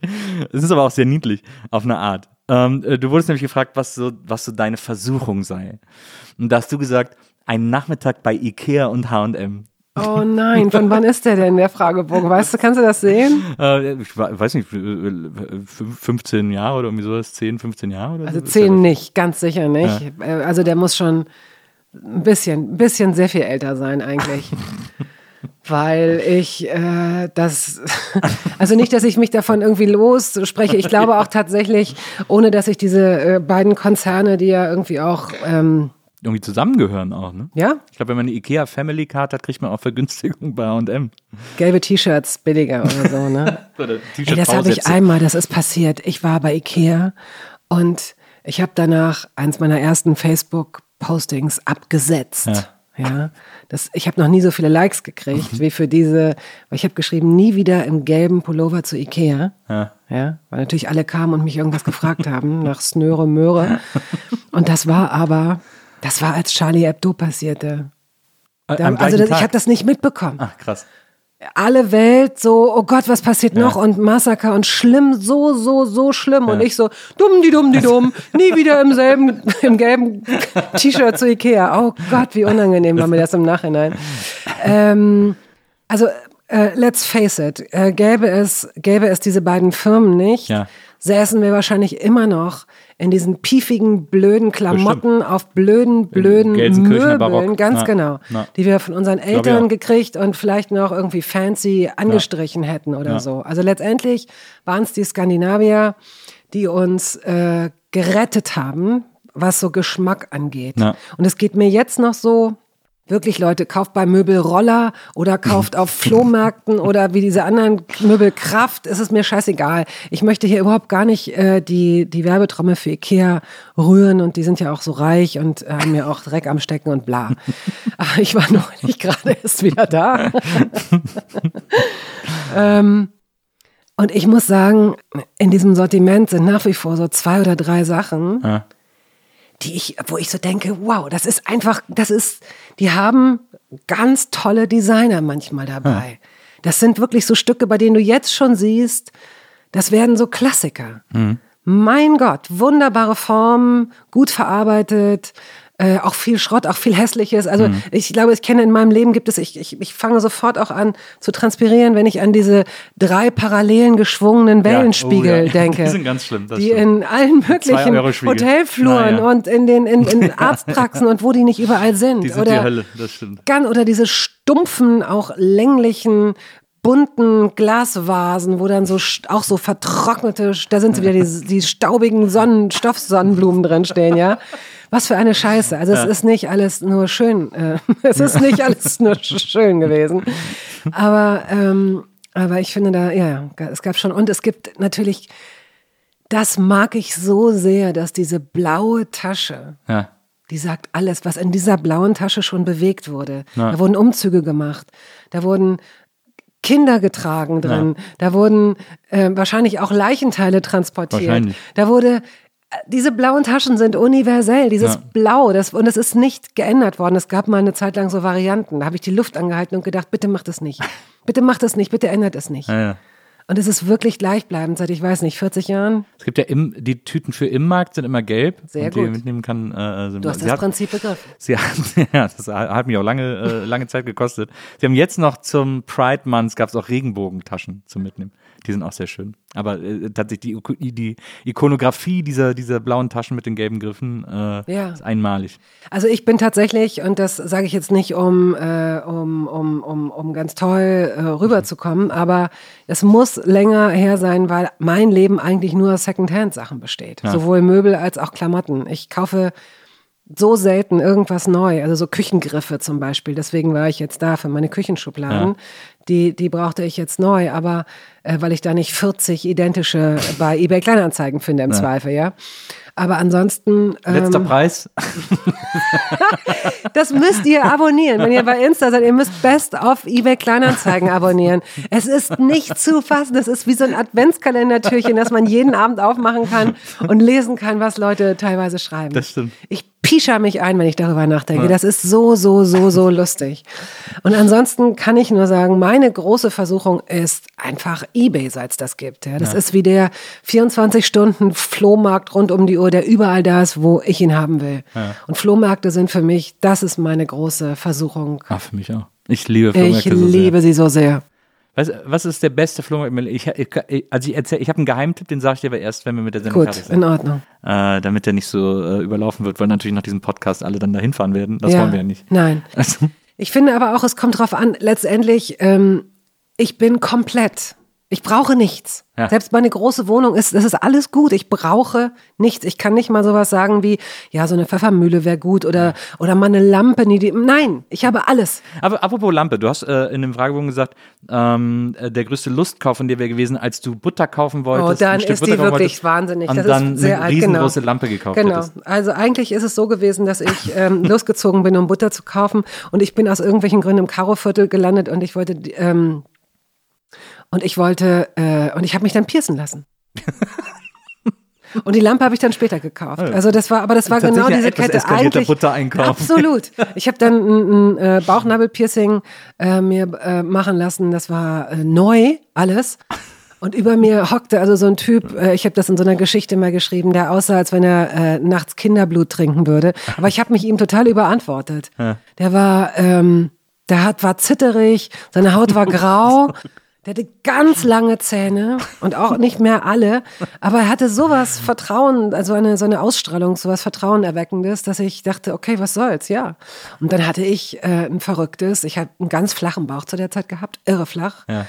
Ähm, und da hatte ich dann so einen, so einen Ring, fand ich gut. Das ist bis heute nicht zugewachsen. Ich zeige es dir nach dem, dir und Maria natürlich, Ja, natürlich. nach dem Podcast. Also ich war auch damals dabei, als Heike sich, äh, Heike Makatsch sich ihr Bauchnabel piercen, was ja dann auch ikonografisch wurde bei ihr als Girlie. Ah ja, Girlism, das genau. war das Wort der Stunde. Da war ich damals dabei, als sie sich das hat machen lassen in Ah, ja. Köln. Weil sie hat davon gehört und wollte das irgendwie machen lassen. Und dann Piercing-Studios wie heute gab es gar nicht. Äh, sie musste, wir mussten dann extra in so einen SM-Laden, äh, weil das die einzigen waren, die das überhaupt angeboten haben. Und dann standen wir da zwischen Peitschen und Leder und äh, Gleitgärten und anderen äh, Gerätschaften, um sich zu malträtieren. Und dann äh, hat ihr diese, diese äh, stark gepierste äh, und tätowierte Frau dann gesagt, ja, jetzt beruhig dich mal ein bisschen so. Und ich habe ihr dann Händchen gehalten, während sie dann Ja. da dieses, dieses Piercing äh, geschossen bekommen hat. Aber die Frage ist ja, hast du dann noch die Butter gekauft? Ja, bestimmt. Aber ich, ja. Bestimmt. bestimmt. Und eine riesen Lampe hast du dann noch. Ja, eine Riesenlampe. So eine riesen, ich weiß gar nicht, wie ich die transportiert habe. Das ist Wahnsinn. Wahnsinn. Aber es ist auch so, plötzlich, ich habe zum ersten Mal Geld verdient. Ja. Das war, das war, ich finde es so interessant, dass ich es, dieses Geld habe ich vorher überhaupt nicht vermisst. Also ich habe immer gejobbt, seit ich 15 bin, habe ich gejobbt. Aber ähm, als ich es dann hatte, wow, da habe ich mir erstmal einen Tisch gekauft, da habe ich mir Stühle gekauft, dann habe ich mir ein Fahrrad gekauft. So erstmal so ganz so Essentials. Und dann merkte ich, und ich habe ein, ist das mein Konto? Mein Kontostand? Wie? Da sind 1500 Mark drauf und diese Lampe kostet 600 Mark. Dann kann ich mir die ja kaufen. Gut, dann kaufe ich mir die Tang. Zack. So eine riesengroße, geschwungene Eisenlampe mit so einer, auch so eine, das war auch so eine oh, frühe 90er Ästhetik. Ich, oh Gott. ja, ja. Ich, ich habe mir damals bei Viva mal eine Musikbox gekauft, äh, weil irgendwer bei Viva, ich glaube in der Poststelle, hatte sich die gerade gekauft und hatte die da rumstehen und gesagt, ja, irgendwie nicht so cool und so. Und ich so, ich nehme die. Und dann habe ich ihm die abgekauft, habe ich ihm dann noch im Büro das Geld gegeben und dann musste ich ihn nach Hause bringen. Dann habe ich ein Taxi gerufen, weil ich ja keinen Führerschein bis heute habe. Und dann hat der Taxifahrer mir sogar geholfen, den ersten Stock hochzuschleppen. Und die war echt scheiße schwer. Oh, das glaube ich. Und dann hatte ich plötzlich eine Musikbox zu Hause mit so alten Singles, so Smokey und sowas. Also das ist auch so ein, ähm, so ein Ding, wo man sich so sagt, wenn man heutzutage als Frau zu einem Typen in die Wohnung kommt und der hat da so eine Musikbox stehen, Jukebox, oder, äh, oder was dann sozusagen die Entsprechung war, die vielleicht eher weibliche Entsprechung auf sowas, war dann so eine Schaufensterpuppe. Ja. Die dann irgendwie mit so einem mit so mit so einer Ah, das war auch so früher Berlin-Style.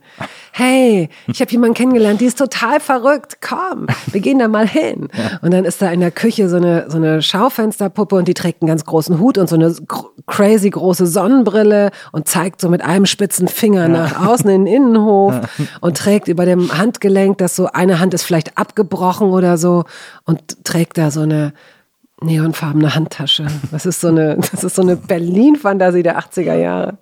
Das ist auch heute noch, übrigens, weil wir gerade eben darüber gesprochen haben, beim äh, Frühstücksfernsehen, ich glaube, es ist das Frühstücksfernsehen der ARD, wenn die über Konzerte oder Popmusik oder solche Dinge berichten, dann haben sie die Rubrik Kult, heißt sie, und die wird immer eingeläutet von so einem Trenner, wo auf so einem Berliner Hinterhof so eine Anziehpuppe steht mit so einem roten Glitzerkleid, Ah, wo man ja. wirklich sieht, okay, das habt ihr vor 30 Jahren einmal aufgenommen, erneuert das doch mal bitte. Das ist diese Derek-Farbe. Ja, absolut. Weißt du? Ai, ai, ai.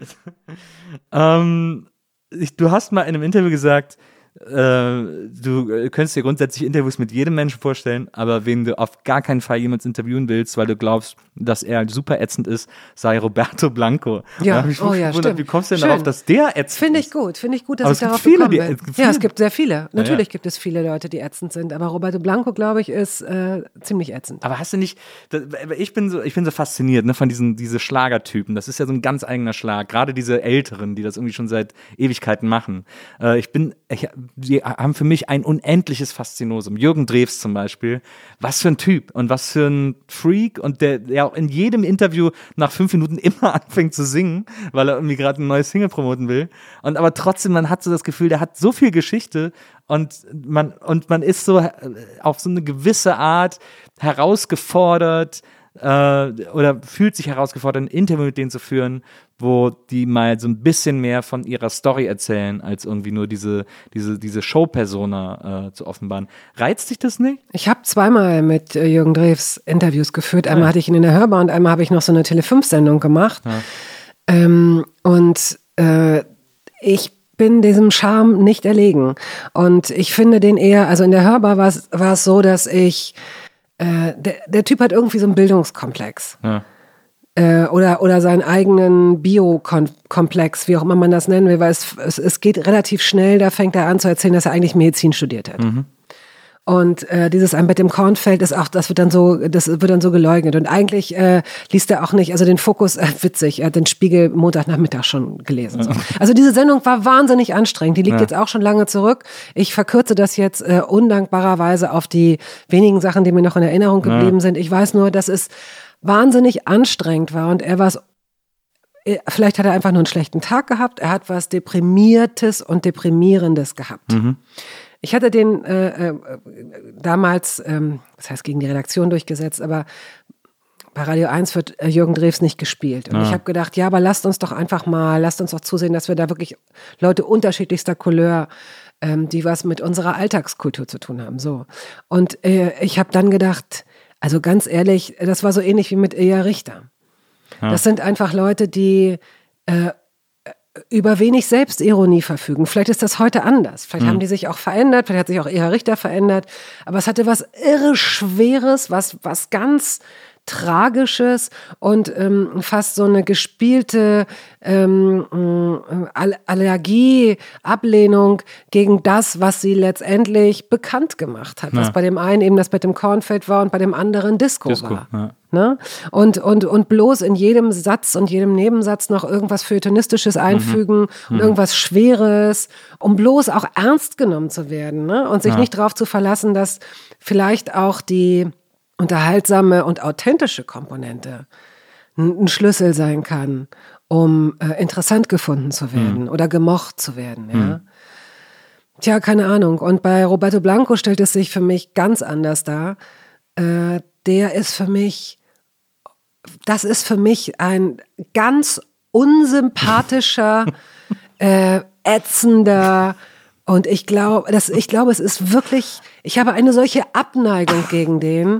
Und ich habe auch, also ich kann jetzt die Quellen nicht benennen, deswegen äh, fällt es auch schwer jetzt zu sagen, ja, und ich habe auch schon zwei Leute gekannt, die blablabla, die das bestätigt haben, aber das ist auch so ein Mann, wie ich ihn so, komm, ja, kannst, da weißt du genau, wo er hinguckt und wie er ist. Und wenn junge Mädchen an ihm vorbeigehen, so, das ist, uah, nee, nein. Fand ich, äh, fand ich auf jeden Fall äh, interessant. Genauso interessant wie, äh, ich habe ja noch, äh, also ich habe ja eine interessante Sache von, nämlich deine Lebensweisheit. Äh, was ist deine Lebensweisheit? Oh, was ist sie denn? Und jetzt bin ich mal gespannt, ob du dich an die noch erinnern kannst, denn da hast du äh, geantwortet, deine Lebensweisheit sei, man sollte einen Menschen nicht nach seinen Vorzügen beurteilen, sondern nach dem Gebrauch, den er davon macht. Ah, das ist schön. Von äh, Rochefoucauld. Mhm. Rochefoucauld, äh, falls, du das, falls du das mal anwenden möchtest. Nee, es ist, ähm, es, Talk is cheap. Also das ist einfach so. Ähm, Gott, also letztendlich ähm, geht es, äh, gibt eine Variante, wenn man so will, oder die Cousine dieses Satzes heißt, äh, Liebe ist nicht, was man sagt, sondern was man tut.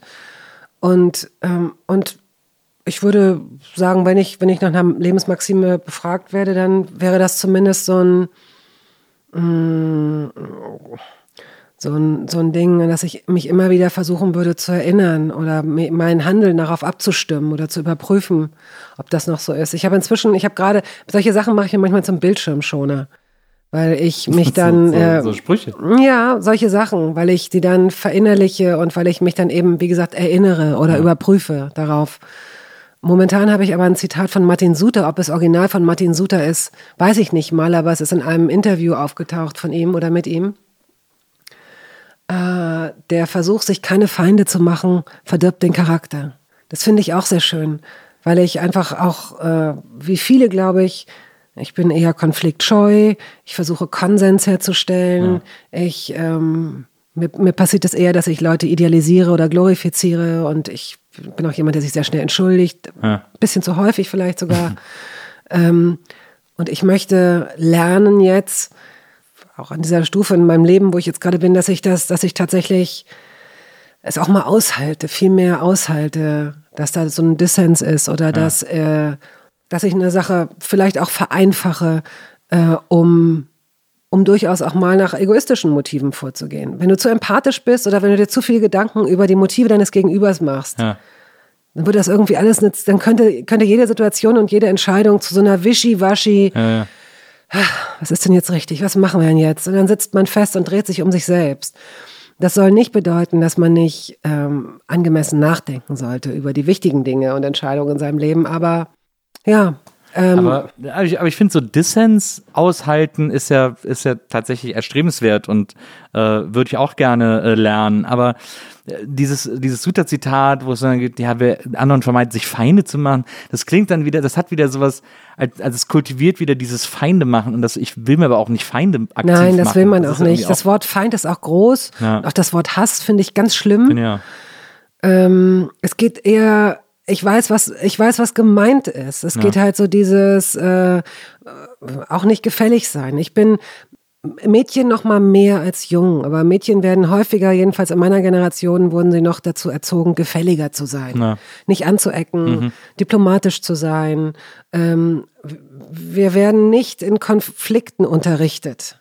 Das ist zum Beispiel auch, ich habe das neulich in einer äh, Sendung mal mit jemandem besprochen, dass es schön wäre, wenn es das neben Selbstverteidigung, also neben, neben Kampfsportarten eigentlich, auch für Jungs, auch für heranwachsende Jungs, damit die mal wissen, wohin mit ihrem ganzen Testosteron und ihren Aggressionen und so, äh, wäre auch dieses Fach ähm, ja Konfliktbewältigung oder Diskussion oder wie auch immer, das wäre toll, weil ähm, weil ich wie viele andere Menschen und auch eben viele andere Frauen merke, dass wenn es um um Dissens geht, dass ich vieles persönlich nehme, dass ich mich immer wieder daran erinnern muss, qua Intellekt, dass es eigentlich um die Sache geht und Ja. gehen sollte. Ja. Mir fehlt da Handwerkszeug und ich äh, würde es begrüßen, wenn es sowas gäbe und wenn ich das auch gelernt hätte. Ich habe auch wirklich schon mal überlegt, ob ich, äh, ob ich noch mal so einen Kursus belege, um, äh, um in dem Punkt auch äh, selbst keine Fehler zu machen.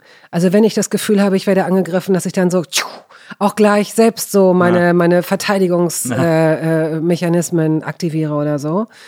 Sondern dass man einfach sich immer wieder erinnert, okay, es bleibt, es geht um die Sache. Und gerade in unserer Zeit jetzt, Ja. so seit ein paar Jahren auch, ich es wird dir oft begegnen und das äh, wirst du auch vielleicht selbst erleben, dieses äh, um die Sache streiten oder auch Argumente austauschen und auch den Mut zu haben, zu, zu sagen, habe ich keine Meinung, weiß ich jetzt gerade nicht, geht mir zu schnell oder muss ich drüber nachdenken oder seine eigene Meinung zu revidieren und zu sagen, dass das ist ein super Argument. Aber jetzt kann ich meine Meinung irgendwie nicht mehr vertreten, die, die ich gestern hatte. Und dann auch nicht als, als jemand zu gelten, der, ähm, der, der sein Fähnlein nach dem Wind richtet Naja. oder umfällt, sondern der sagt, nein, ich habe gerade das bessere Argument gehört, ich bin überzeugt. Na. Alles klar, gut. Und, ähm, und die Welt ist so komplex, die ist so irre komplex und die Dinge, mit denen wir uns beschäftigen müssen, die sind, ähm, die sind so zugänglich geworden. Es gab immer schon große Probleme und politische Probleme, aber die, die sind nicht so nah an uns herangekommen. Und jetzt aber sehr wohl. Und äh, weil sie auch dieselben Kanäle nutzen wie Unterhaltung und so weiter. Und wir sind oft überfordert, uns da eine Haltung zu, zu, äh, zu leisten auch. Und es ist auch, es ist auch schwierig, weil sich das Wissen nun auch proportional zu dem, was man so zugetragen bekommt, verdoppelt sich das Wissen alle, ich weiß nicht, halbe Jahre inzwischen, das Wissen der Menschen. Man kann Dinge nicht mehr komplett Nicht begreifen. mehr nicht wissen. Selbst wissen, ne, aber man kann sie auch nicht ganz erfassen. Ja, ja, Selbst das stimmt. Wissenschaftler können ihren, äh, äh, in ihren Fächern, in ihren Bereichen nicht mehr alles wissen, Hm. weil, es, weil es so viel Wissen gibt über alles. Und, ähm, und insofern muss man auch zwischendurch vielleicht einfach mal den Mut haben, bevor man gar keine Meinung hat, dass man sich äh, um eine Sache kümmert und einen Standpunkt einnimmt, der möglichst humanistisch ist natürlich, Ja. aber streitbar sein darf. Gewaltfreie Kommunikation. Gibt es Ja. auch so Kurse, wo man dann lernt, dass der andere, warum der andere so argumentiert, wie er argumentiert. Das ist mir schon wieder fast ein too much, weil wenn ich, wenn ich wieder überlege, warum argumentiert der so, dann hat der, also das ist mir dann wieder so eine Metaebene, die da eingezogen wird. Ja, aber es ist, die Idee ist aber, glaube ich, dass man durch dieses Verständnis dann viel eher eben nicht äh, angegriffen darauf reagiert oder angefasst darauf reagiert, sondern dass man das, dass man das so verinnerlicht, dass man es nachvollzieht, aus welchem Ort das kommt, dass mein Gegenüber jetzt so argumentiert und man selber dann versucht, durch seine Antwort ähm, diese Aggression, diese Schärfe daraus zu nehmen. Also im Idealfall wahrscheinlich. Ich glaube, das ist, fällt einem wahnsinnig schwer. Wahrscheinlich würde ich irgendwann, wenn ich weise genug bin, da landen. was du jetzt gerade vorschlägst. Aber wahrscheinlich bin ich noch zu unreif, weil ich immer noch will, dass der andere begreift, dass die Argumentation, die, also vorausgesetzt, ich bin im Recht oder ich fühle mich im Recht, dass äh, wenn ich zu empathisch bin und zu sehr begreife, woher sein Gedanke kommt und ihn da so abhole, dann merkt er unter Umständen gar nicht, dass er vielleicht ein paar Schritte rauskommen muss aus seiner Argo- Garage ja, oder stimmt, so, aber oder? die Frage ist halt, wie sehr muss man das erwarten ne, in einer Diskussion, dass der andere einem entgegenkommt. Da sind wir wieder bei den Erwartungen. Na. Erwartungen sind Erwartungen sind Gift. Abfuck. Das Ja, ist absolut. Erwartungen und Feedback machen uns kaputt. Total. Echt, Total. absolut. Finde ich auch. Erwartungen sind wirklich aus der Hölle. Sind Oh das Mann, Schlimmste. ey. Oder? Äh, Erwartungen, ja, also das finde ich auch. Killer. Total. In jeder, in jeder Hinsicht, Ja. in jedem Ja. Lebensbereich Ja. sind die Gift. Ja. An sich selbst, an Beziehungen, na. Freundschaften, Kinder. Total. Selbst daran, dass das Essen gut wird. Na. In so einer weißen Wohnung. Ich versuche auch so viel Erwartungen, wie es geht, zu eliminieren. Ich komme dann, äh, man stolpert immer wieder über welche, die einen so dann hinterrücks erwischen, äh, in Momenten, wo man keine erwartet hätte. Aber äh, ja, finde ich auch. Ich habe übrigens, ich habe früher immer, wenn ich in Fragebögen gefragt wurde, was meine Lebensphilosophie sei, habe ich immer äh, gesagt, äh, der Spruch von Rolli Rüssmann, seinerzeit ähm, Manager bei, ich glaube Gladbach, äh, der gesagt hat, wenn wir hier schon nicht gewinnen, dann treten wir wenigstens den Rasen kaputt. Das fand ich immer irgendwie auch einen guten Spruch, um, Leben, um durchs Leben zu kommen. Ähm, Würdest du das heute noch so sagen? Nee, glaube ich. Ich fand es damals irgendwie cool und ich fand es irgendwie auch ganz passend, aber es- ich habe mich echt geändert, auch was das betrifft. Ich muss auch gar nicht mehr überall den Rasen kaputt treten. Äh, und, Und kannst du denn inzwischen verlieren? ja, ich kann auch, ich kann super gut verlieren und ich kann vor allem äh, auch gut die Siege oder die Gewinne, die kleinen äh, minimalen Gewinne ehren. Also mich so darüber freuen und das viel besser annehmen, als ich es als ich's früher konnte. Ähm, und da auch viel dankbarer für sein. Ich habe, glaube ich, viel Dankbarkeit gelernt im Alter. Äh, das hat, das macht es irgendwie besonderer. Ja. Wir kommen zu unserer letzten Rubrik. Die äh, letzte Rubrik heißt die schlimmsten Interviewfragen der Welt. Oh Gott. Aber die muss ich hoffentlich nicht stellen, die stellst du dann. Ja, ich, wir müssen die gar nicht stellen, sondern wir können beide mal überlegen, was sind so die schlimmsten Interviewfragen, die es auf der Welt gibt. Ich würde mit einer vorlegen, die meines Erachtens Okay. nach auch ziemlich, ziemlich äh, weit an der Spitze ist, aber ähm, die ich auch schon einige Male gehört habe und jedes Mal gedacht habe, come on. Und zwar, willst du sonst noch was sagen? Okay, ja. Das ist halt, ja, die finde ich jetzt gar nicht so schlimm. Aber die ist doch, das ist doch das, das ist doch, das, also, Nein, weißt du, was das ist? Das ist, äh, das ist Unbeholfenheit. ja, aber das ist auch die Angst, vielleicht nicht alles gefragt zu haben. Aber wenn der Frager nicht weiß, was. Ja, aber es ist eine Unbeholfenheit und deswegen finde ich, ist es gar nicht so, sowas, sowas sagt man vielleicht auch, wenn man wirklich gerade einen Filmriss hat oder einen Blackout oder unsicher ist. Also ich kann verstehen, dass du es schlimm findest, aber für mich ist es nicht so schlimm. Für mich ist eher schlimm, und das hat der Lanz äh, gemacht in meiner noch aktiven, äh, ich habe den drei, vier Mal gesehen, aber jedes Mal hat er es gemacht. Äh, ob er es noch heute noch macht, weiß ich nicht. Was würde ein Nils Bokelberg dazu sagen? Also dieses dritte Person-Ding. Oh Gott. Das ist für mich das Schlimmste, egal wie ausgeklügelt die Frage ist. Ich drehe durch. Frag ihn doch, er sitzt doch vor dir, lass es. Ich werde wahnsinnig. Nein. Oh Gott. Was, äh, das stimmt, das ist, das ist sehr gut. Aber das ist natürlich eine Lanztechnik, äh, muss man sagen. Ja, macht er das noch? ich, also ich habe es jetzt auch lange nicht mehr gesehen, aber ähm, ich überlege gerade, ob er es gemacht hat, als ich da war. Ich glaube, ich war zweimal da, wenn mich alles täuscht. Oder dreimal, weil nee, ich glaube zweimal. Ähm, ist ja auch, muss man sagen, extrem charmanter Mann. Äh, äh, wahnsinnig netter äh, Kollege. Ähm, und auch finde ich oft gar nicht so schlecht, wie er immer gemacht wird. Also ich finde jetzt so, er hat zuletzt irgendwann, weiß nicht, ob du das zufällig mitbekommen hast, äh, hatte er Maßen da, den hat er so richtig gegrillt. Das war echt, da habe ich echt gedacht, wow, das hätte man von dir am wenigsten erwartet. Wahrscheinlich Maßen auch. Deswegen hat er sich dann da hingesetzt und versucht, seinen Sermon loszuwerden. Und da hat ihn äh, Lanz nicht, nicht losgelassen. Macht er das hat auch ohne. Knopf? Kann er das auch ohne Das Knopf? weiß ich nicht. Keine, also Weil das finde ich immer interessant, wie, wie Leute sind, wenn ihnen nichts durch die Regie Naja. äh, gesagt Also Knopf wird. im Ohr meinst du? Genau, Knopf Ja, im Ohr, ja. natürlich. Weil, äh, und, und, und das ist jetzt auch gar kein Kollegen-Bashing. Der wird schon äh, richtig sein an der Stelle, an der er sitzt. Und der hat eine tolle Sendung. Auch da verstehe ich das Licht nicht, auch da verstehe ich das Ja, ja. Studio nicht. Ja, ja. Das ist, als wenn die da im nächsten Schritt ein Schwein äh, sezieren oder so äh, oder ein Bakterium suchen. Ich verstehe nicht, warum das so ausgeleuchtet ist, aber natürlich hochkarätige Gäste und läuft schon so lange und ist auch Fleißarbeit, sich da so reinzuschnupseln. Aber natürlich läuft so eine Art von Arbeit über einen Knopf im Ohr und, und ganz schlaue Köpfe, die in der Regie sitzen und natürlich auch echt tolle Fragen stellen. Ne? Aber diese, diese, äh, sozusagen diese Chutzpe, dann da dran zu bleiben und wirklich auch knallhart, den, der hat den wirklich nicht los, nicht aus der Zange gelassen. Der hat wirklich die ganze Zeit nachgebohrt äh, und ist aber sehr gelassen geblieben und so. Das, äh, da hilft ja auch der Knopf nicht, wenn du das nicht, wenn du das nicht bringst, sozusagen. Also das hat er schon echt gut gemacht. Das war schon beeindruckend. Ja, ich glaube, es ist dann schwierig, wenn du, wenn du mit den Leuten befreundet bist. Ja. Wenn du, wenn du eine Nähe hast zu den Leuten, die du, äh, die du interviewst, dann ich weiß gar nicht, sowas würde ich mir zum Beispiel nicht zutrauen, dass Ja. ich, dass ich so ein investigatives Format hätte und äh, ja, und es, es geht mir wie dir. Wir sind irre lange in diesem, in diesem, in dieser Blase schon, in diesem Aquarium schwimmen wir. Wir kennen, wir kennen sehr, sehr viele Leute.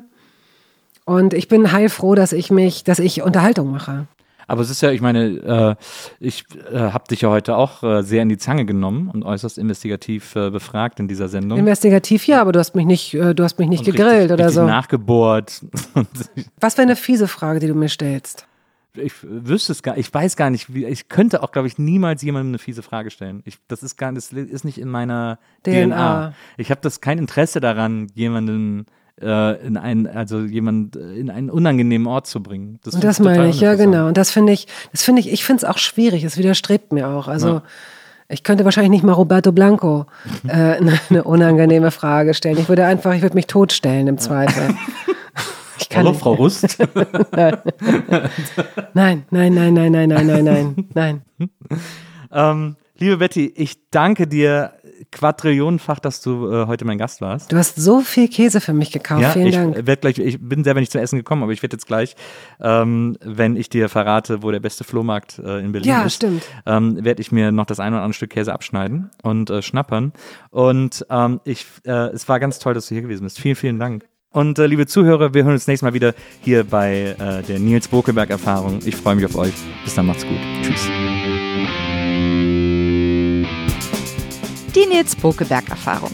Von und mit Nils Bokelberg. Eine Produktion von Pool Artists. Team Wenzel Burmeier, Lisa Hertwig, Maria Lorenz Bokelberg, Frieda Morische und natürlich Nils Bokelberg. Die Nils Bokelberg Erfahrung.